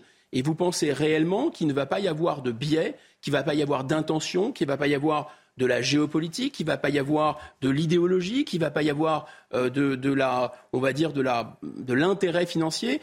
Si vous voulez, on, est dans une, dans une évolution, même si c'est vrai que c'est un peu une rupture, on n'a pas tellement le temps d'expliquer pourquoi c'est une rupture, mais c'est quelque chose qui vient, c'est mon ami Eric Sadin qui dit ça, dans une continuité. C'est-à-dire que euh, les robots veulent devenir de plus en plus fluides dans notre dialogue avec nous. C'est 10 Siri, voilà. C'est 10 Siri améliorées. Et le but, c'est qu'on n'ait plus l'impression d'avoir affaire à des machines. Et qu'est-ce que ces machines vont nous dire? Ben, Elles vont essayer de nous vendre des choses. Je vous le donne en mille. En attendant, l'intelligence est belle et bien présente sur les euh, plateaux et dans les studios de CNews et d'Europe 1. Et il n'y a aucun doute là-dessus. Et elle n'a rien d'artificiel. Merci à vous, euh, Guillaume Bigon. On se retrouve euh, demain pour Face à Bigot, pareil de 8h10 jusqu'à 9h. Vous restez avec nous sur CNews. La matinale week-end se poursuit. Et puis sur Europe 1, c'est l'heure de retrouver Léna Monnier, Frédéric Tadei. C'est arrivé cette semaine. Excellent week-end, excellent samedi à tous sur CNews et sur Europe 1, bien sûr. Votre programme avec les déménageurs bretons, des déménagements d'exception. On dit chapeau les bretons. Information sur déménageurs-bretons.fr. La météo avec Groupe Verlaine. Solution de centrale photovoltaïque avec option de stockage pour profiter de la lumière, même en cas de coupure un ressenti quasiment automnal au programme de ce samedi avec cette dégradation très active qui s'étire ce matin du nord-est jusqu'aux régions centrales et qui remonte progressivement en direction de la région Grand Est avec des orages parfois violents, des cumuls de pluie qui peuvent atteindre 30 mm d'ici la fin de journée sur le sud-ouest et le centre, de fortes rafales de vent, parfois plus de 100 km à l'heure à l'approche des orages. Prudence sur les routes, également une météo instable sur le nord-ouest, Bretagne, Normandie, mais des orages quand même moins forts que ceux euh, du sud-ouest toujours un temps sec et très lumineux en Méditerranée qui aurait pourtant bien besoin d'eau de ce côté-là. Au cours de l'après-midi, on retrouve donc cette dégradation qui remonte vers les Ardennes, vers l'Alsace, vers le Jura avec de fortes pluies orageuses. Petite accalmie par contre sur le nord-ouest avec un peu moins d'averses mais encore la possibilité de quelques gouttes et puis une météo plutôt ensoleillée sur l'arc atlantique et encore une fois sur la Méditerranée et toujours ce vent de sud-ouest qui provoque cette hausse des températures justement euh, pour ce matin avec des valeurs en nette hausse par rapport à la veille au nord. 8 degrés à Paris, 7 à Brest et jusqu'à 13 à Marseille. Au cours de l'après-midi, le ressenti est très bon, printanier euh, sur le sud-sud-est jusqu'à 22 degrés à Marseille et Perpignan. Des températures en hausse aussi au nord, 18 à Paris, mais avec un mauvais ressenti de ce côté-là avec la pluie et le vent. C'était votre programme avec les déménageurs bretons, des déménagements d'exception. On dit chapeau les bretons. Information sur déménageurs-bretons.fr. Vous avez regardé la météo avec Groupe Verlaine. Isolation thermique par l'extérieur avec aide de l'État. Groupe Verlaine, le climat de confiance. 9h, si vous venez de vous réveiller, ne bougez pas, restez avec nous. La matinale week-end sur CNews avec de l'info, de l'analyse, des débats, des invités exceptionnels. Ils sont à mes côtés. Guillaume Bigot, politologue. J'en fais un peu trop, peut-être. Guillaume Bigot, je vous vois, je vois rire. quand même. Et quand même. Guillaume, non, non, Guillaume Bigot, politologue, pour nous accompagner ce matin et décrypter l'actualité. Face à vous, Najwa El Haïté qui vient de nous rejoindre sur ce plateau. Bonjour Anthony, bonjour, à vous. Guillaume, bonjour et merci d'être avec nous.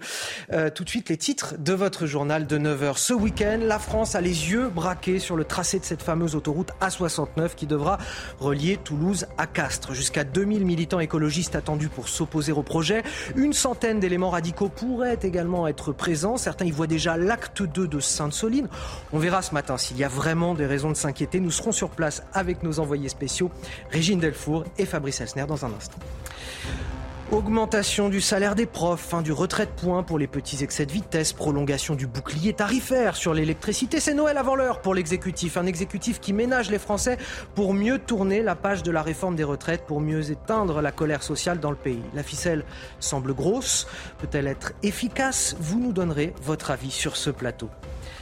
L'absentéisme des profs, un fléau qui frappe le département des Hauts-de-Seine avec 4000 heures de cours perdues depuis le début de l'année, dont 821 rien que dans les écoles de la commune de Bagneux. Nous sommes allés sur place pour relayer la colère des parents d'élèves.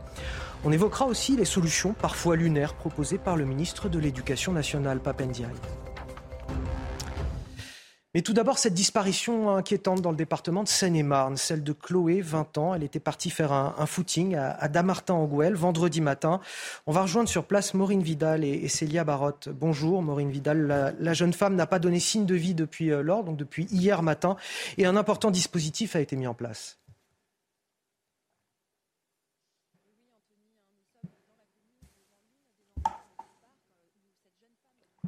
Alors, on a manifestement un petit problème euh, sonore. Un important dispositif a été mis en place, je vous le disais, 75 gendarmes déployés avec un, chien de piste, un peloton à cheval, des motos tout-terrain, des, plongeurs et un hélicoptère pour tenter de retrouver Chloé, 20 ans, disparue donc depuis hier matin entre 5h30 et 6h30 du matin, alors qu'elle effectuait son, jogging à, Damartin-en-Gouel dans le département de Seine-et-Marne. Un appel à témoins a été émis par euh, la gendarmerie. Vous pouvez évidemment les contacter si vous avez des informations susceptibles d'aider les enquêteurs. Jusqu'à 2000 manifestants attendus aujourd'hui, je vous le disais, sur le tracé de l'autoroute A69, autoroute qui doit relier Toulouse à Castres. Projet contesté par des militants écologistes. Parmi eux, les forces de l'ordre doutent la présence d'une centaine de militants radicaux. On va tout de suite rejoindre sur place à, Saïs, dans le département du, Tarn. Régine Delfour, bonjour. Les, manifestants sont évidemment en train de se préparer à cette heure-ci à défiler tout à l'heure.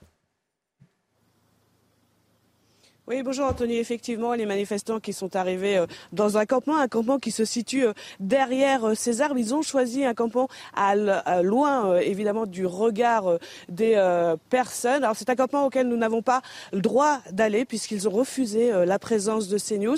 Et vous le voyez, il y a des barrages filtrants. Un, un fort dispositif des forces de l'ordre donc a été mis en place puisque vous l'avez dit, on attend des éléments radicaux et ce dispositif donc des forces de l'ordre a été mis en place, comme l'a expliqué euh, hier euh, le préfet euh, du Tarn. C'est un dispositif qui est composé d'un peu plus de 800 gendarmes et policiers.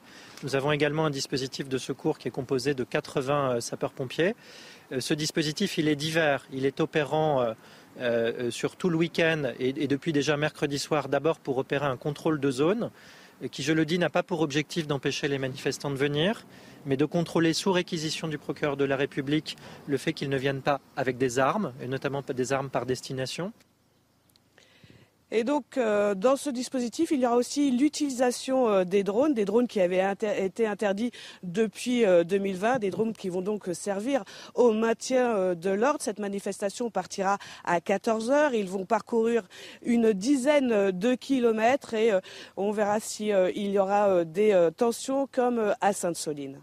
Et on suivra cela évidemment avec nos deux grands reporters, Régine Delfour et Fabrice Elsner, qui sont sur place pour CNews. Merci à tous les deux. Najwa El Haïté, on a une volonté cette fois qui est clairement exprimée euh, des militants écologistes d'un rassemblement pacifique. Bon, or toutefois, il y a le risque d'être débordé par des éléments radicaux qui ne dépendent pas nécessairement toujours des, organisateurs. En tout cas, la configuration cette fois semble euh, plus calme, plus sereine. C'est ce qu'ont l'impression de dire les forces de l'ordre qu'à Sainte-Soline. Euh, oui, tout à fait. Hein. Vous, vous avez des manifestants euh, qui sont, qui viennent euh, enfin, manifester en famille hein, parfois hein, sur des causes qui, qui, les touchent particulièrement et le respect de l'environnement en fait partie. Mais à chaque manifestation, vous avez des radicaux qui s'infiltrent dans ce type de mobilisation pour euh, mettre en place le chaos. C'est leur fonds de commerce. Et à partir de là, eh bien, vous avez des forces de l'ordre et le préfet euh, du Tarn s'exprimait. Et, eh bien, qui euh, doivent prévoir. Parce que ces militants radicaux, je mélange pas tout, hein. vous avez les militants radicaux qui peuvent mettre en place le chaos, mais vous avez aussi des black blocs qu'il ne faut pas oublier et qui, eux, euh, la cause écologique euh, les, les importe peu, mais en tous les cas, ils, sont, ils, seront présents, à mon avis. Mais donc, vous avez euh, des forces de l'ordre qui doivent prévoir qui doivent prévoir euh, euh, la possibilité d'utilisation des armes. Et le préfet du Tarn le disait très justement, il faut éviter que euh, certains manifestants, dont les plus radicaux, arrivent avec des armes à destination, comme ça a été le cas à Sainte-Soline. Et donc, c'est un arsenal de guerre qui avait été saisi ah, littéralement. c'est terrible. Et donc, il faut éviter le pire. Il faut éviter aussi la possibilité de, de, de, de blessés ou voire de morts. Et donc, il faut prévoir euh, il y aura l'utilisation de drones, donc qui a été euh, euh, qui a été, on va dire, mise en place. Ça, c'est la nouveauté. Effectivement, le décret a été publié. On va pouvoir, les forces de l'ordre vont pouvoir utiliser les drones et si je puis dire, faire euh, face euh, aux, potentiels radicaux à, armes égales, puisque la dernière fois à Sainte-Soline, c'était les militants radicaux qui avaient des, drones et, la police n'avait pas le droit. C'est depuis la loi euh, sur la responsabilité pénale et la sécurité intérieure qui a été adoptée en décembre dernier. Donc il y a eu un décret pour permettre l'utilisation de, ces drones, mais parce que vous avez des, des militants écologistes qui sont organisés parfois comme une armée. Hmm. Il y a une stratégie, ça va vite. Ils sont, euh, euh, ils sont, euh, ils mettent en place des, des, des, stratégies qui sont pensées. Et donc, face à cela, il faut que les forces de l'ordre suivent. Et donc les, les, drones sont un moyen également pour voir eh bien, ce qui se passe de manière globale. Et, et donc c'est très utile dans ce type de manifestation. Guillaume Bigot les, différences sont, un, ça va être du, du 1 à 3 ou du 1 à 4 en volume de manifestants par rapport à Sainte-Soline, parce que c'est une énorme différence quand même, euh, et probablement même proportion dans les radicaux à l'intérieur de ces manifestants. Deux, c'est euh, les manifestants sont cette fois-ci euh, en défense et non en attaque.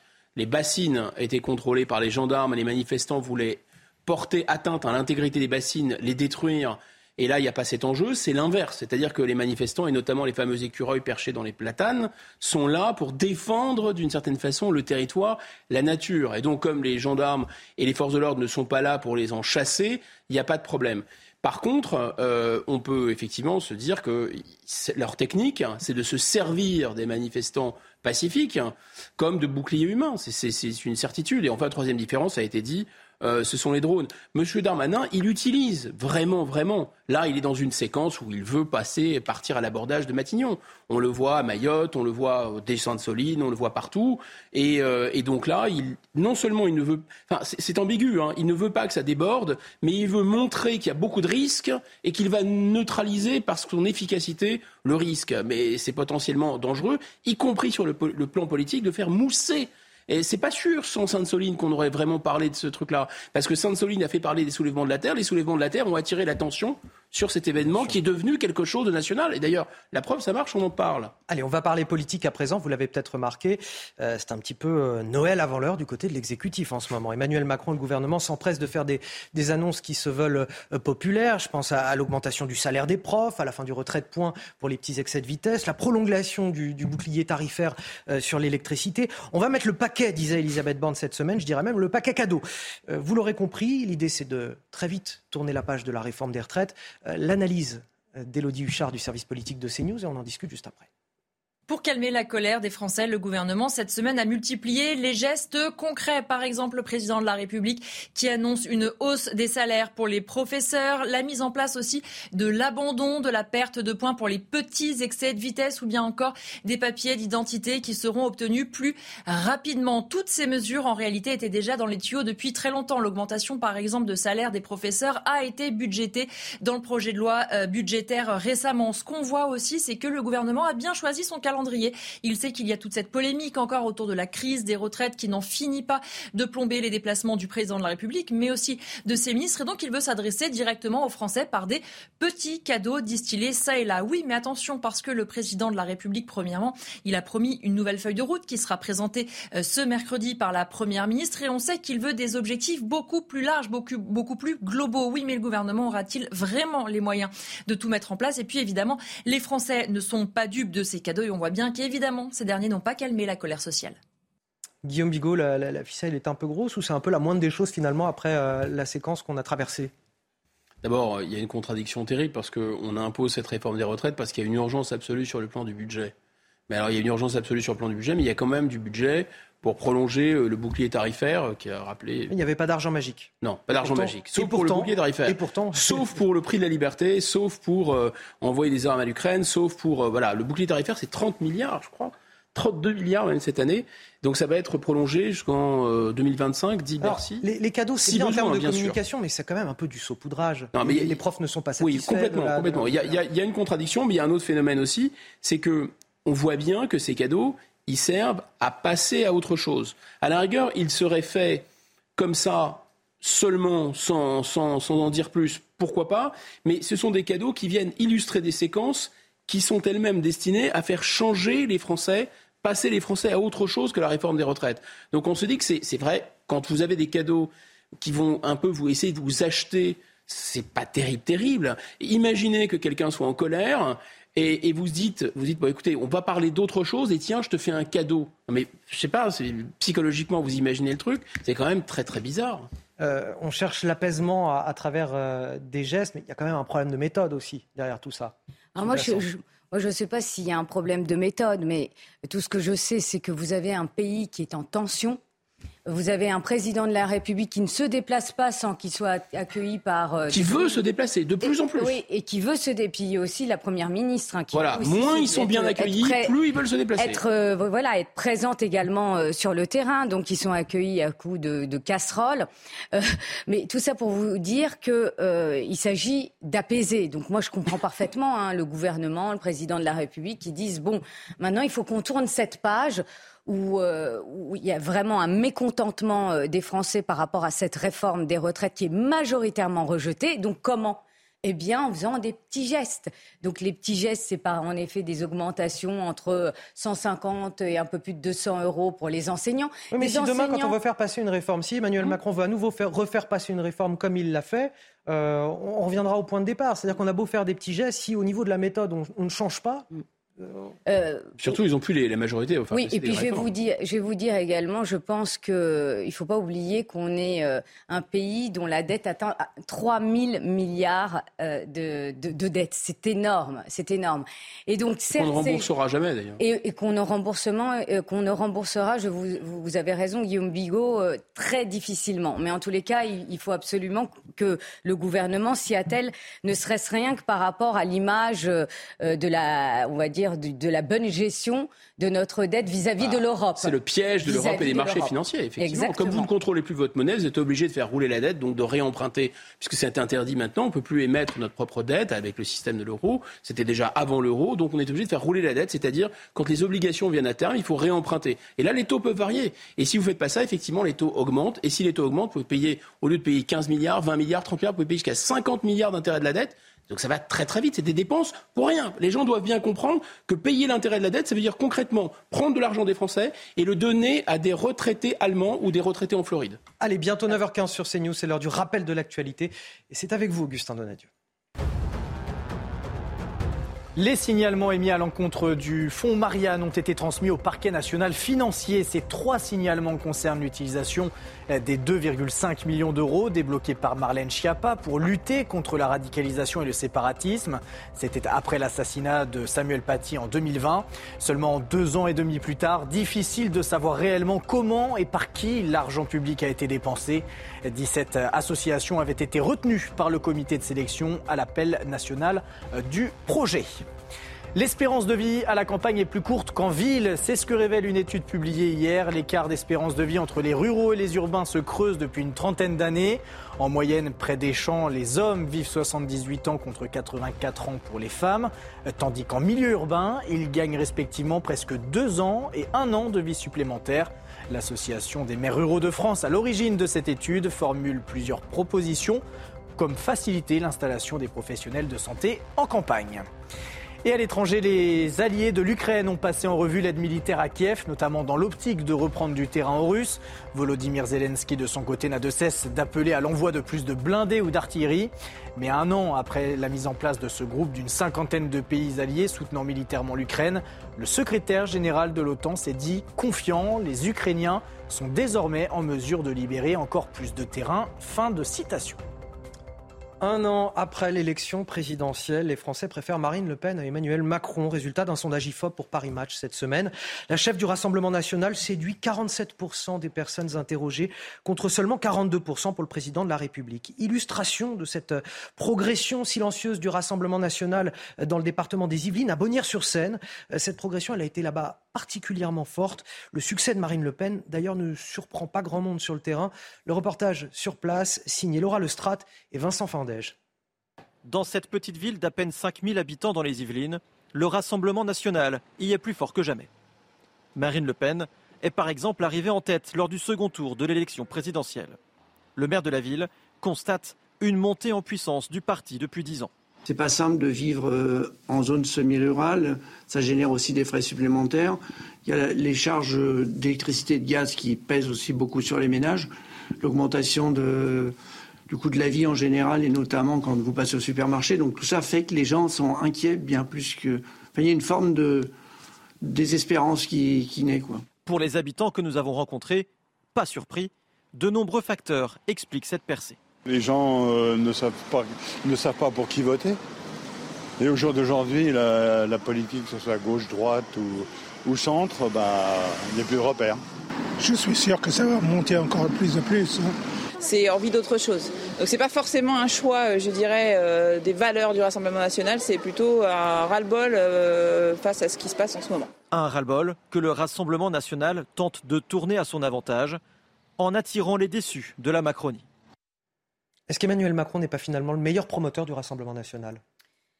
Euh, moi, je dirais que le Rassemblement national est sorti euh, grand euh, gagnant de, cette réforme des, retraites. Pourquoi je dis ça? Parce que vous avez un Rassemblement national qui était opposé à cette réforme. On l'a peu entendu. Il hein. faut, être. Ah oui, oui. C'est pour ça que je hein. parlais de progression silencieuse du Rassemblement national, effectivement. Par contre, le RN s'est distingué au sein du Parlement par rapport à la NUPS dans son respect des institutions. Voilà, les débats se sont passés euh, calmement de leur, euh, de leur côté. Et puis, le RN s'est distingué du, de LR par rapport à son unité.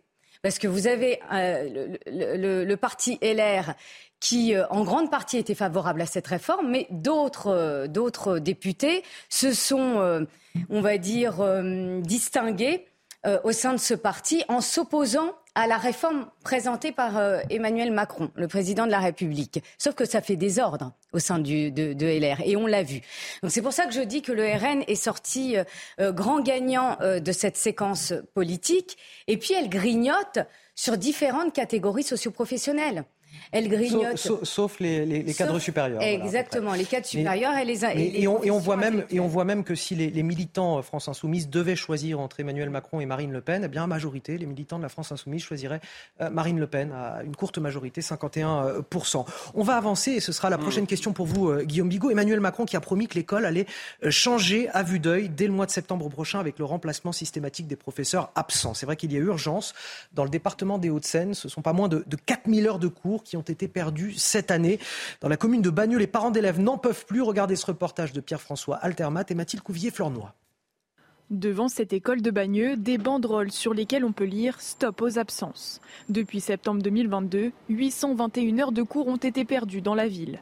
En cause, des professeurs absents non remplacés. Et pour ne pas prendre du retard sur le programme de l'année, certains parents ont dû réagir. C'est à la carte quoi. C'est un jour il y a un maître ou une maîtresse, un autre jour il n'y en a pas. Et, du coup elle a pris du retard donc je la fais travailler en plus à la maison. Mais faire école à la maison, une tâche qui s'annonce compliquée pour d'autres parents. Euh, franchement, c'est n'importe quoi en fait. Euh, si vous avez des parents franchement qui savent pas lire, pas écrire, c'est compliqué pour les enfants. L'enfant, comment il fait pour être aidé en fait? C'est juste pas possible.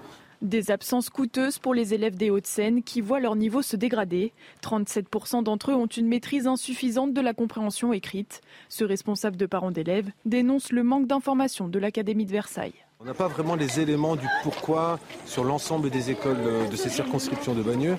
Euh, il y a ce manque de, profs. On arrive à des, euh, à des niveaux de recrutement qui sont presque absurdes. De son côté, le rectorat de Versailles assure que de nouveaux postes de remplaçants seront créés pour la rentrée prochaine. Et ce ne sont pas les enfants de cadre supérieur hein, qui souffrent de tout ça. Les, parents des, enfants les plus modestes euh, qui doivent rattraper tout ça, pour eux, c'est compliqué. Ah, ce ne sont pas les enfants de M. Papendai qui est dans le privé, effectivement. Euh, en fait, euh, c'est d'abord, il y a un problème de méthode, c'est-à-dire que le, le président de la République annonce quelque chose, c'est pas de son ressort, d'ailleurs, dans tous les détails, et ensuite, Papendai doit ramer derrière pour essayer d'expliquer. bon, qu'est-ce que dit le président de la République?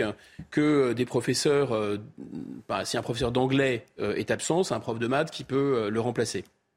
Et donc, on aura plus d'heures de maths et moins d'heures d'anglais.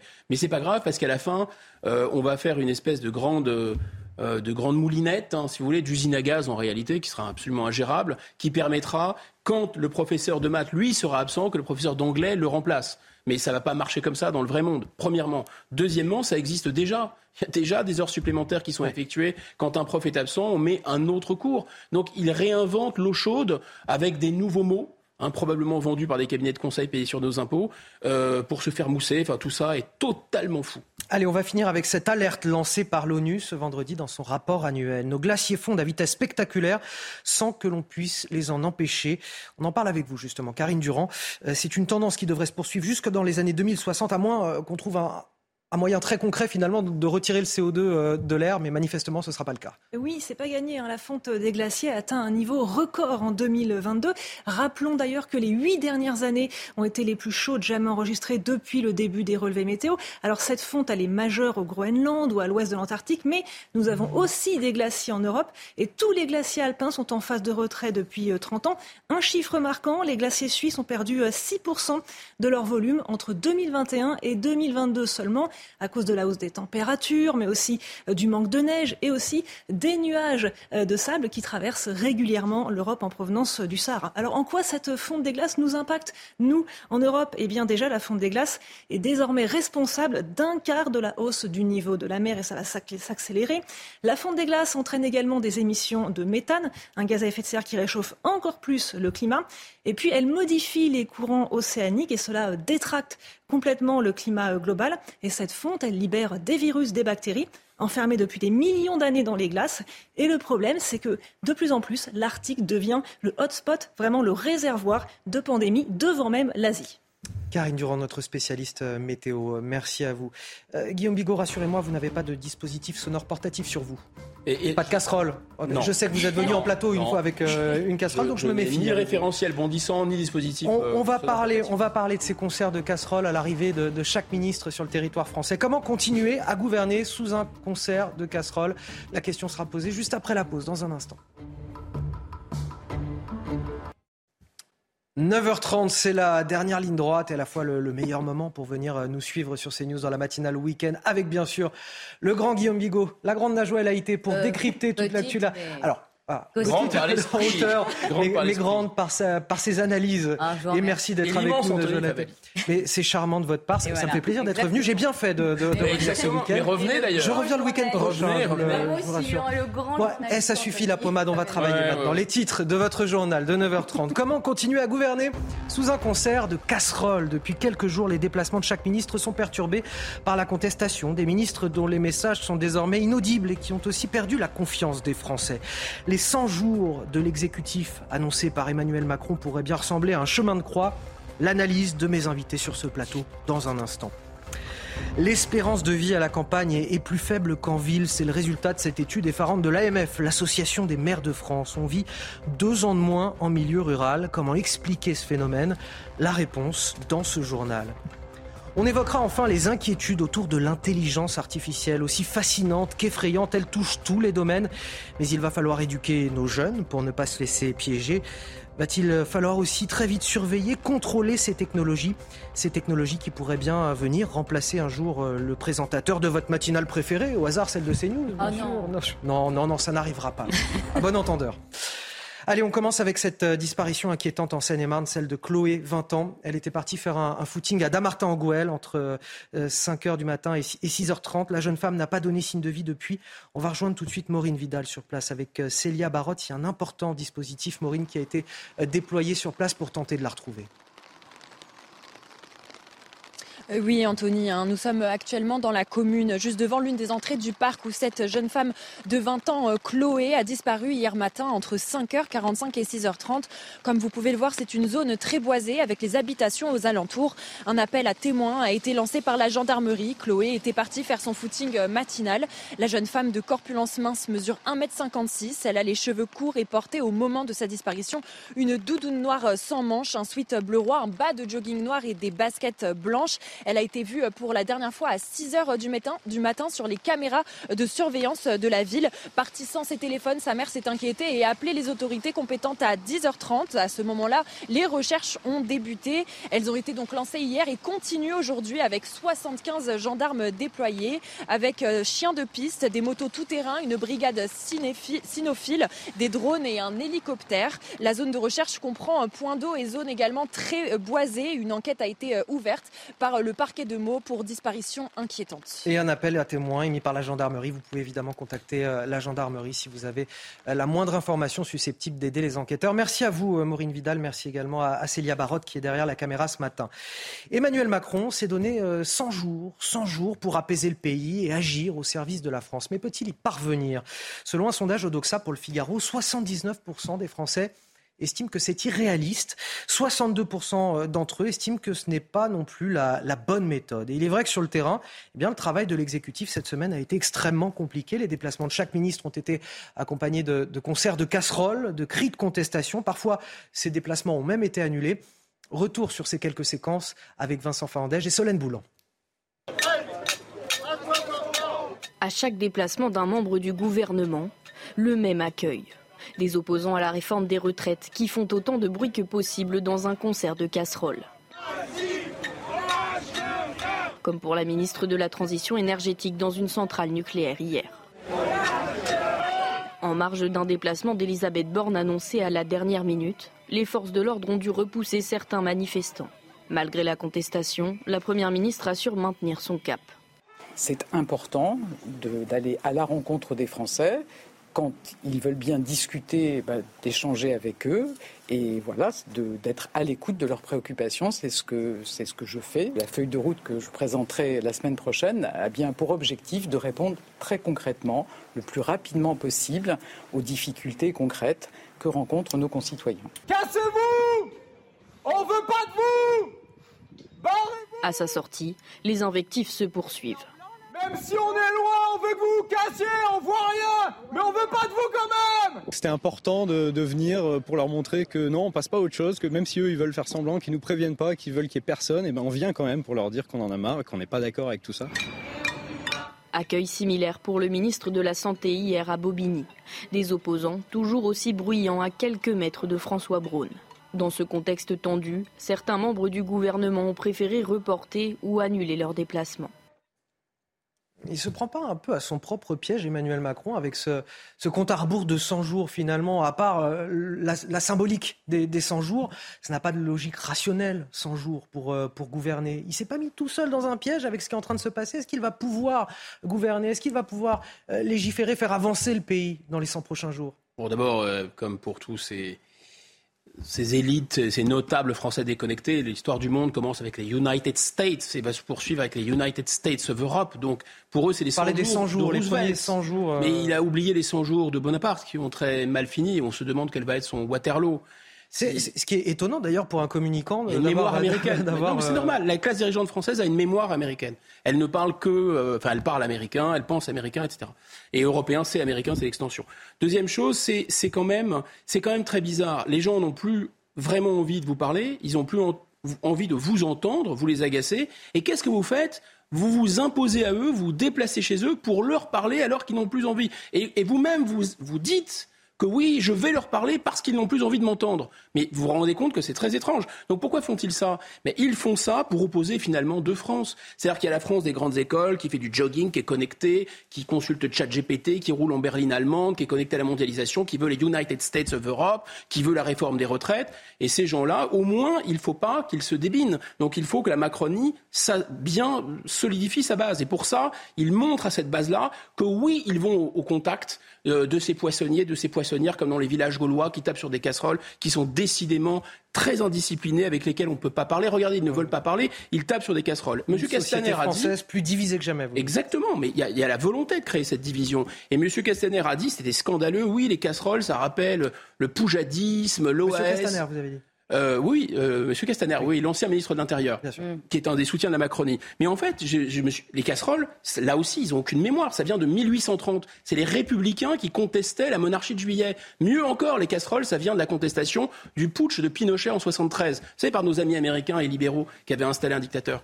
Euh, il n'aurait pas fallu changer de gouvernement, Najouel Haïté, un, un gouvernement en perte de crédibilité totale. Si on continue à regarder ce sondage Odoxa pour le Figaro, regardez, 71% des Français n'ont pas confiance en Éric Dupont-Moretti, le garde des Sceaux. 74% ne font pas confiance au ministre de la Santé François Braun. 75% estiment que Papendiaï ne sera pas à même de mener de bonnes réformes pour l'éducation nationale. Pareil pour Olivier Dussopt au ministère du Travail. 76% n'ont pas confiance en lui. Olivier Dussopt, François Braun, Éric Dupont-Moretti, trois ministres qui devront pourtant incarner d'ici au 14 juillet euh, euh, trois des grands chantiers euh, proposés par Emmanuel Macron pour ses 100 premiers jours. Comment va-t-il faire? Vous avez un gouvernement en effet qui est mal aimé preuve en est, hein, vous citiez les chiffres de ce sondage, et vous avez un président de la République qui se donne pas 100 jours à lui, mais qui fait pression sur la première ministre, qui lui laisse 100 jours pour trouver des solutions pour calmer la colère. Ben, j'ai envie de dire bon courage, hein, parce que euh, les, fractures sociales sont telles que ça va être un peu compliqué. Et donc, est-ce qu'il ne faudrait pas qu'il passe par un remaniement euh, gouvernementale. Eh bien, euh, la question, je pense qu'elle euh, commence à, arriver dans l'esprit du, président de la République, poussé également par certains proches, et sans doute qu'il faudra qu'il passe par là. Parce que s'il dissout l'Assemblée nationale, autant vous dire que la majorité, elle sera encore plus relative et que le score du RN risque de passer non pas de 89 députés, mais à un peu plus. Donc il ne prendra pas ce risque-là oui, voir avoir une majorité, on ne sait jamais. Hein. Mais voir, exactement, voir une majorité euh, euh, d'élus euh, au Parlement, surtout à l'Assemblée nationale, de députés RN, et puis tout en consolidant la NUPES, parce que également, on oublie Mélenchon. Mélenchon, il n'est pas, il pas Jean-Luc Mélenchon n'est pas à l'Assemblée nationale, il n'est pas député, mais néanmoins, il influence. Il y a l'ombre de Jean-Luc Mélenchon, euh, et on l'a vu dans le cadre de cette réforme des retraites, à l'Assemblée nationale. Donc autant vous dire qu'il fera lui également euh, un bon score. Donc c'est pas dans l'intérêt du président de la République de dissoudre l'Assemblée nationale. Donc vraisemblablement, il devrait, il devrait, je parle au conditionnel, hein, je suis pas dans sa tête, mais il devrait plutôt euh, eh bien, remanier ce gouvernement qui, comme on le voit, est plutôt mal aimé. Il va tenir 100 euh, jours, le gouvernement, selon vous hum, je, crains, je crains que non, parce qu'en fait, on n'a pas bien vu, mais la, motion de censure, c'était à neuf voix près qu'elle a failli passer. Donc, entre le RIP qui pourrait être relancé par le Conseil constitutionnel, la manifestation du 1er mai, euh, mais aussi la niche de Lyotte qui veut faire une loi pour défaire la loi des retraites et la motion de censure qui pourrait s'en suivre, il y a effectivement beaucoup, beaucoup d'embûches encore. Allez, dans le reste de l'actualité, on pourrait penser que l'air euh, pur de la campagne est de nature à nous faire vivre plus longtemps, plus vieux, en, meilleure santé. Euh, c'est du bon sens, eh bien pas du tout. Figurez-vous que l'espérance de vie à la campagne est malheureusement inférieure de deux ans à celle des habitants des villes. C'est le résultat d'une étude de l'AMF, l'Association des maires de France. Et l'explication, elle n'est pas très surprenante puisqu'on en parle beaucoup sur ce plateau, c'est la question de l'accès aux soins. Tous les détails avec euh, Mathilde Ibanez, on en discute juste après le manque de médecins et de soins de proximité, la principale raison d'une plus faible espérance de vie à la campagne qu'à la ville. On voit qu'il y a 14 216 décès supplémentaires par an au milieu rural, uniquement sur des problématiques euh, d'écart d'espérance de vie. Nous, on appelle la présidence de la République à décréter aussi un enjeu national pour faire en sorte que dans les territoires ruraux, on puisse être soigné comme en ville. Voilà le message. Les hôpitaux sont trop loin pour sauver des vies. Par exemple, à la grêle dans la Loire, il faut près de 45 minutes pour aller jusqu'aux urgences et il n'y a aucun médecin à proximité. Arrêtez de fermer euh, des petits hôpitaux de campagne. Euh, parce que sous le prétexte de la rentabilité, bah, depuis des années et des années, on sacrifie euh, ce monde rural. La, clé, elle est là. Il faut qu'il y ait un maillage, territorial qui ait un médecin pour 1000 habitants, par exemple. Au cours des 30 dernières années, l'espérance de vie s'est améliorée deux fois plus vite en ville qu'à la campagne. On a cette euh, anecdote terrible euh, cette semaine qui illustre d'ailleurs la, situation. Mm. Cet euh, ouvrier viticole en Charente-Maritime qui s'est offrait d'une rage de dents et qui s'est arraché lui-même la dent parce qu'il n'y avait pas de dentiste disponible. Oui, effectivement, il y a de quoi faire la grimace, Guillaume Bigot. Et, d'ailleurs, c'est d'autant plus dangereux qu'il a enchaîné sur une, infection. Voilà, qu'il a enchaîné sur une infection derrière. Et c'est assez dramatique. C'est-à-dire qu'on a nos campagnes qui, meurent, qui meurent de, leurs services publics qui, s'en vont, des, des, transports qui ne permettent plus d'y accéder, des médecins qui ne sont plus sur place et puis euh, les habitants euh, qui meurent en fait plus vite que dans les grandes villes finalement. Oui, vous avez euh, plus d'un million de, Français qui n'ont pas accès à un médecin généraliste. Et les zones rurales sont particulièrement touchées. Donc, quand vous avez eh bien, des, zones rurales qui sont éloignées des hôpitaux, puisque force est de constater qu'il y a une centralisation hein, des, euh, de, ces euh, établissements euh, hospitaliers. Hein. Ce n'est pas dans les petites zones rurales que vous trouverez un grand hôpital ou un centre hospitalier.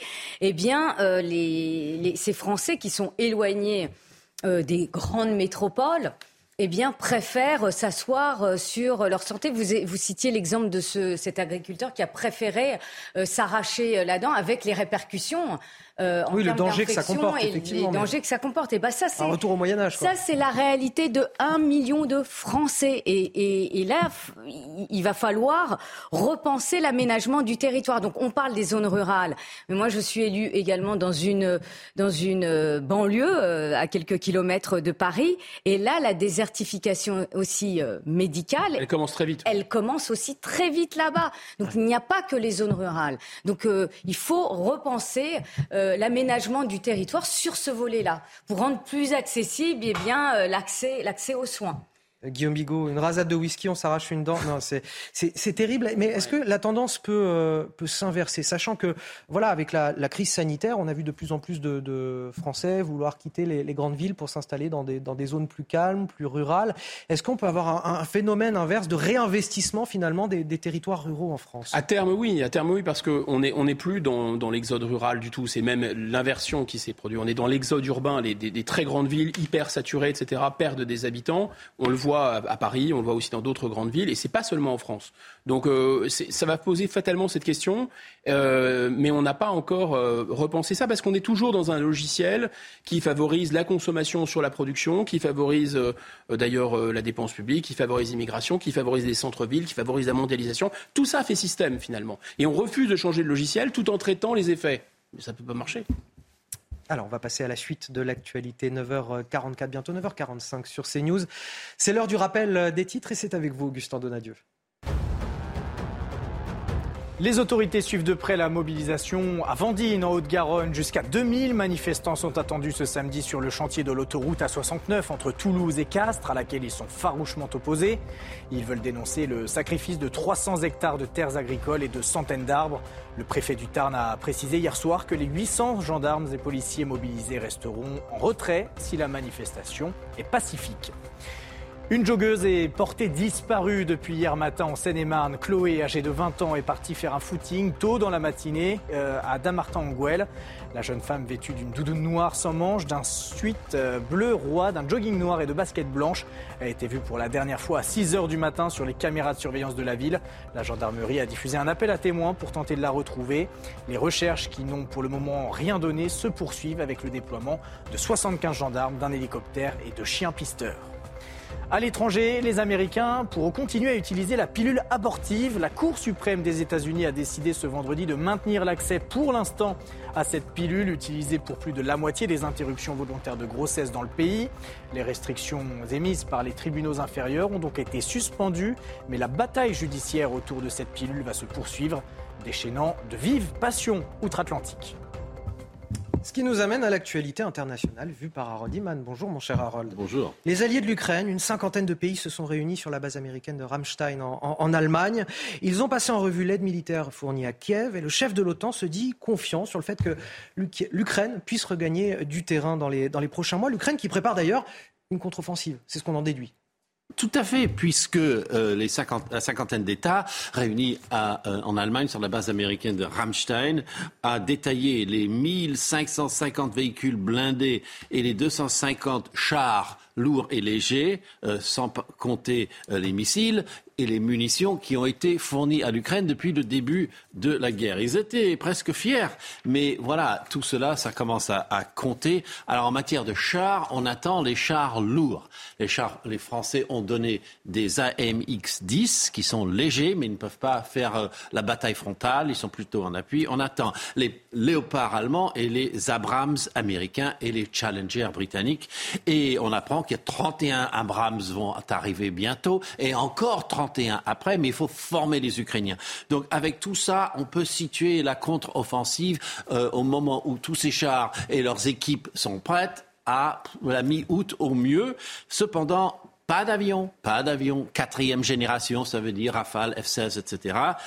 On ne sait pas pourquoi, mais on imagine parce que les Ukrainiens pourraient frapper en profondeur en Russie, et ça, les Alliés n'en veulent pas le décryptage. Harold Iman. On termine euh, ce journal avec euh, cette progression à la fois fascinante et effrayante de l'intelligence artificielle. Elle touche tous les domaines, l'art et notamment euh, la musique, avec des morceaux inventés qu'on attribue à des artistes connus, la photographie et la vidéo, avec des images créées toutes pièces qui semblent plus vraies que nature, l'information également. Désormais, de plus en plus de voix s'élèvent pour que cette technologie soit surveillée, voire contrôlée. Ça inquiète les Français, notamment on va le voir à travers un sondage. Les explications, Vincent Fandège, on en discute juste après. La chanson que vous écoutez n'est ni de Drake ou The Weeknd, elle est simplement inspirée de ces deux chanteurs américains créés de toutes pièces par une intelligence artificielle. Avec cette technologie en plein essor, il devient de plus en plus difficile de différencier le vrai du faux. Comme cette interview de Michael Schumacher, imaginée par l'intelligence artificielle, ou ce manga, là aussi créé par la technologie. Selon certains spécialistes, il devient urgent de former les futures générations.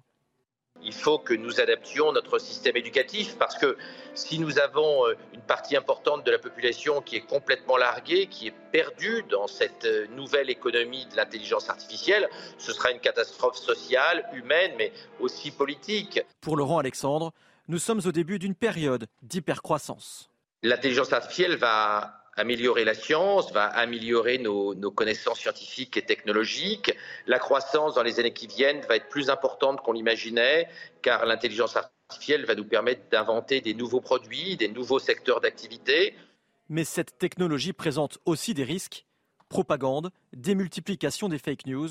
Selon les spécialistes, nous ne sommes qu'au début des effets secondaires de l'intelligence artificielle. Il va falloir prémunir, euh, Guillaume Bigot, la, société face à, tout ce que véhicule l'intelligence artificielle, comme fake news par exemple. Oui, bien sûr, mais il ne faut pas seulement légiférer ou réglementer, il faut en produire soi-même. Il faut être un acteur de l'intelligence artificielle, sinon on n'a pas de prise dessus. Aujourd'hui, ce qui est le plus frappant, c'est que les Européens, les Français regardent des trains passer. C'est-à-dire qu'ils essaient de faire des règles pour se protéger des effets. Mais on ne peut pas se protéger de quelque chose qu'on ne maîtrise pas à l'intérieur. L'intelligence artificielle, vous avez des intelligences humaines derrière, qui sont en Californie, qui sont en Chine, qui programment. Qu'est-ce que c'est, si j'ai un instant, qu'est-ce que c'est un algorithme? On entend beaucoup ce mot. Un algorithme, c'est une recette de cuisine. C'est-à-dire, vous combinez des choses et vous donnez une combinatoire si vous ne, si vous n'êtes pas la personne qui écrit des algorithmes, qui écrit l'algorithme, bah, vous n'avez aucun contrôle là-dessus. Vous avez 10 secondes à jouer 10 secondes. Euh, l'intelligence artificielle s'installe de plus en plus euh, dans, nos vies. Et comme le disait euh, Guillaume Bigot, j'ai l'impression qu'on, que l'on reste sur des schémas traditionnels. alors qu'avec l'intelligence artificielle, force est de constater qu'il y a des métiers qui vont disparaître.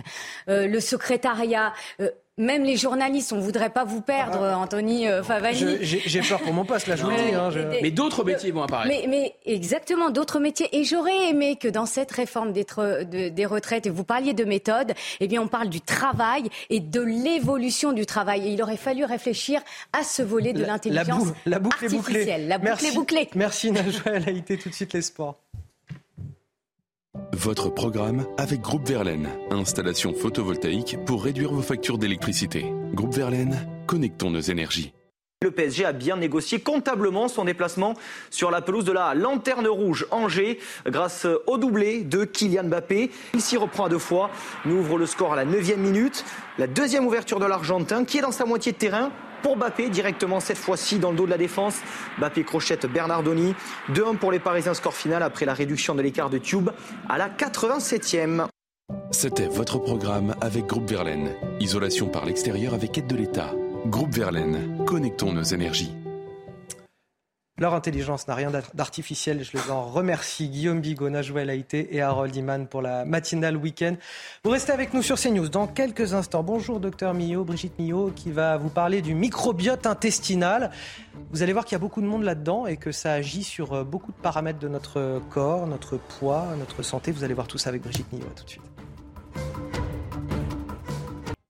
Votre programme avec les déménageurs bretons, des déménagements d'exception. On dit chapeau les bretons. Information sur déménageurs-bretons.fr.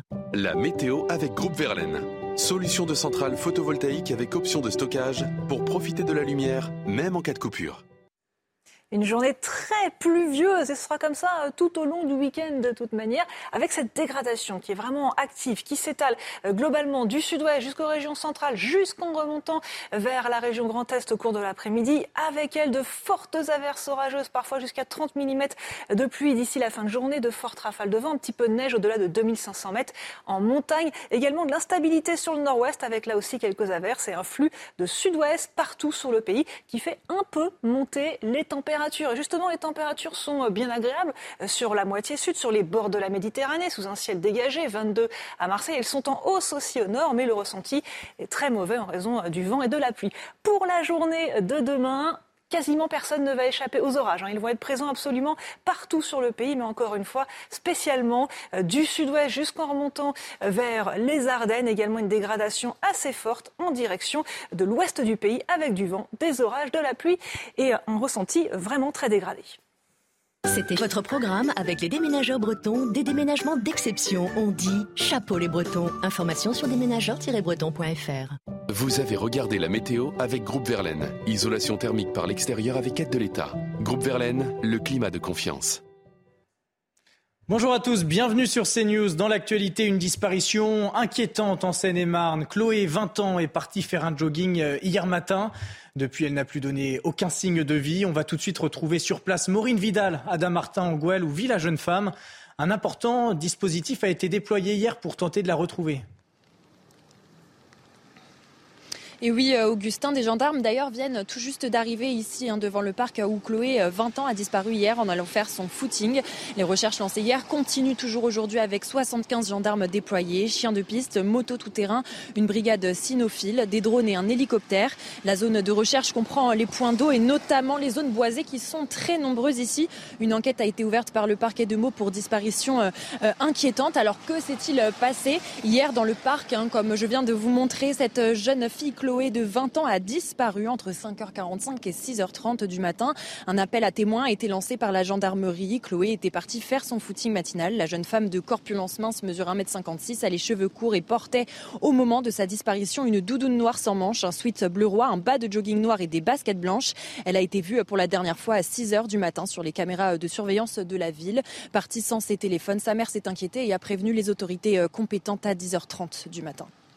Merci beaucoup Maureen. Merci également à, Célia Barotte qui vous accompagne pour les images. Avandine en Haute-Garonne, jusqu'à 2000 manifestants sont attendus aujourd'hui sur le tracé de l'autoroute A69, autoroute qui doit relier Toulouse à Castres, un projet contesté par les militants écologistes. Parmi eux, les forces de l'ordre redoutent une centaine d'éléments radicaux. Un important dispositif de sécurité a donc été déployé. On va retrouver sur place nos envoyés spéciaux, Régine Delfour et Fabrice Elsner. Régine, les manifestants sont en train de, se préparer actuellement. Oui, absolument, Augustin. Euh, nous sommes ici avec euh, Fabrice Esner euh, sur un des parkings qui mènent au campement. Et vous le voyez, ces manifestants qui continuent d'arriver. Il y a déjà une petite centaine de voitures. Et alors, les manifestants empruntent donc ce champ qu'ils vont traverser. Il y a un autre champ aussi qu'ils vont également traverser pour rejoindre le campement qui se trouve derrière des arbres là-bas. Alors, nous n'avons pas accès au campement puisqu'ils ne veulent pas de la présence de CNews, mais pour l'heure, sur le campement, l'heure est au préparatif. Ils sont en train d'enregistrer euh, les bolides, les fameuses caisses à savon, puisqu'il y aura une course de bolides euh, cet après-midi. À midi, plusieurs euh, prises de parole sont attendues. Et c'est à 14 heures précises que le départ de la manifestation est prévu. Une manifestation qui va donc se dérouler sur une dizaine de kilomètres. Et c'est une manifestation qui se veut festive et joyeuse.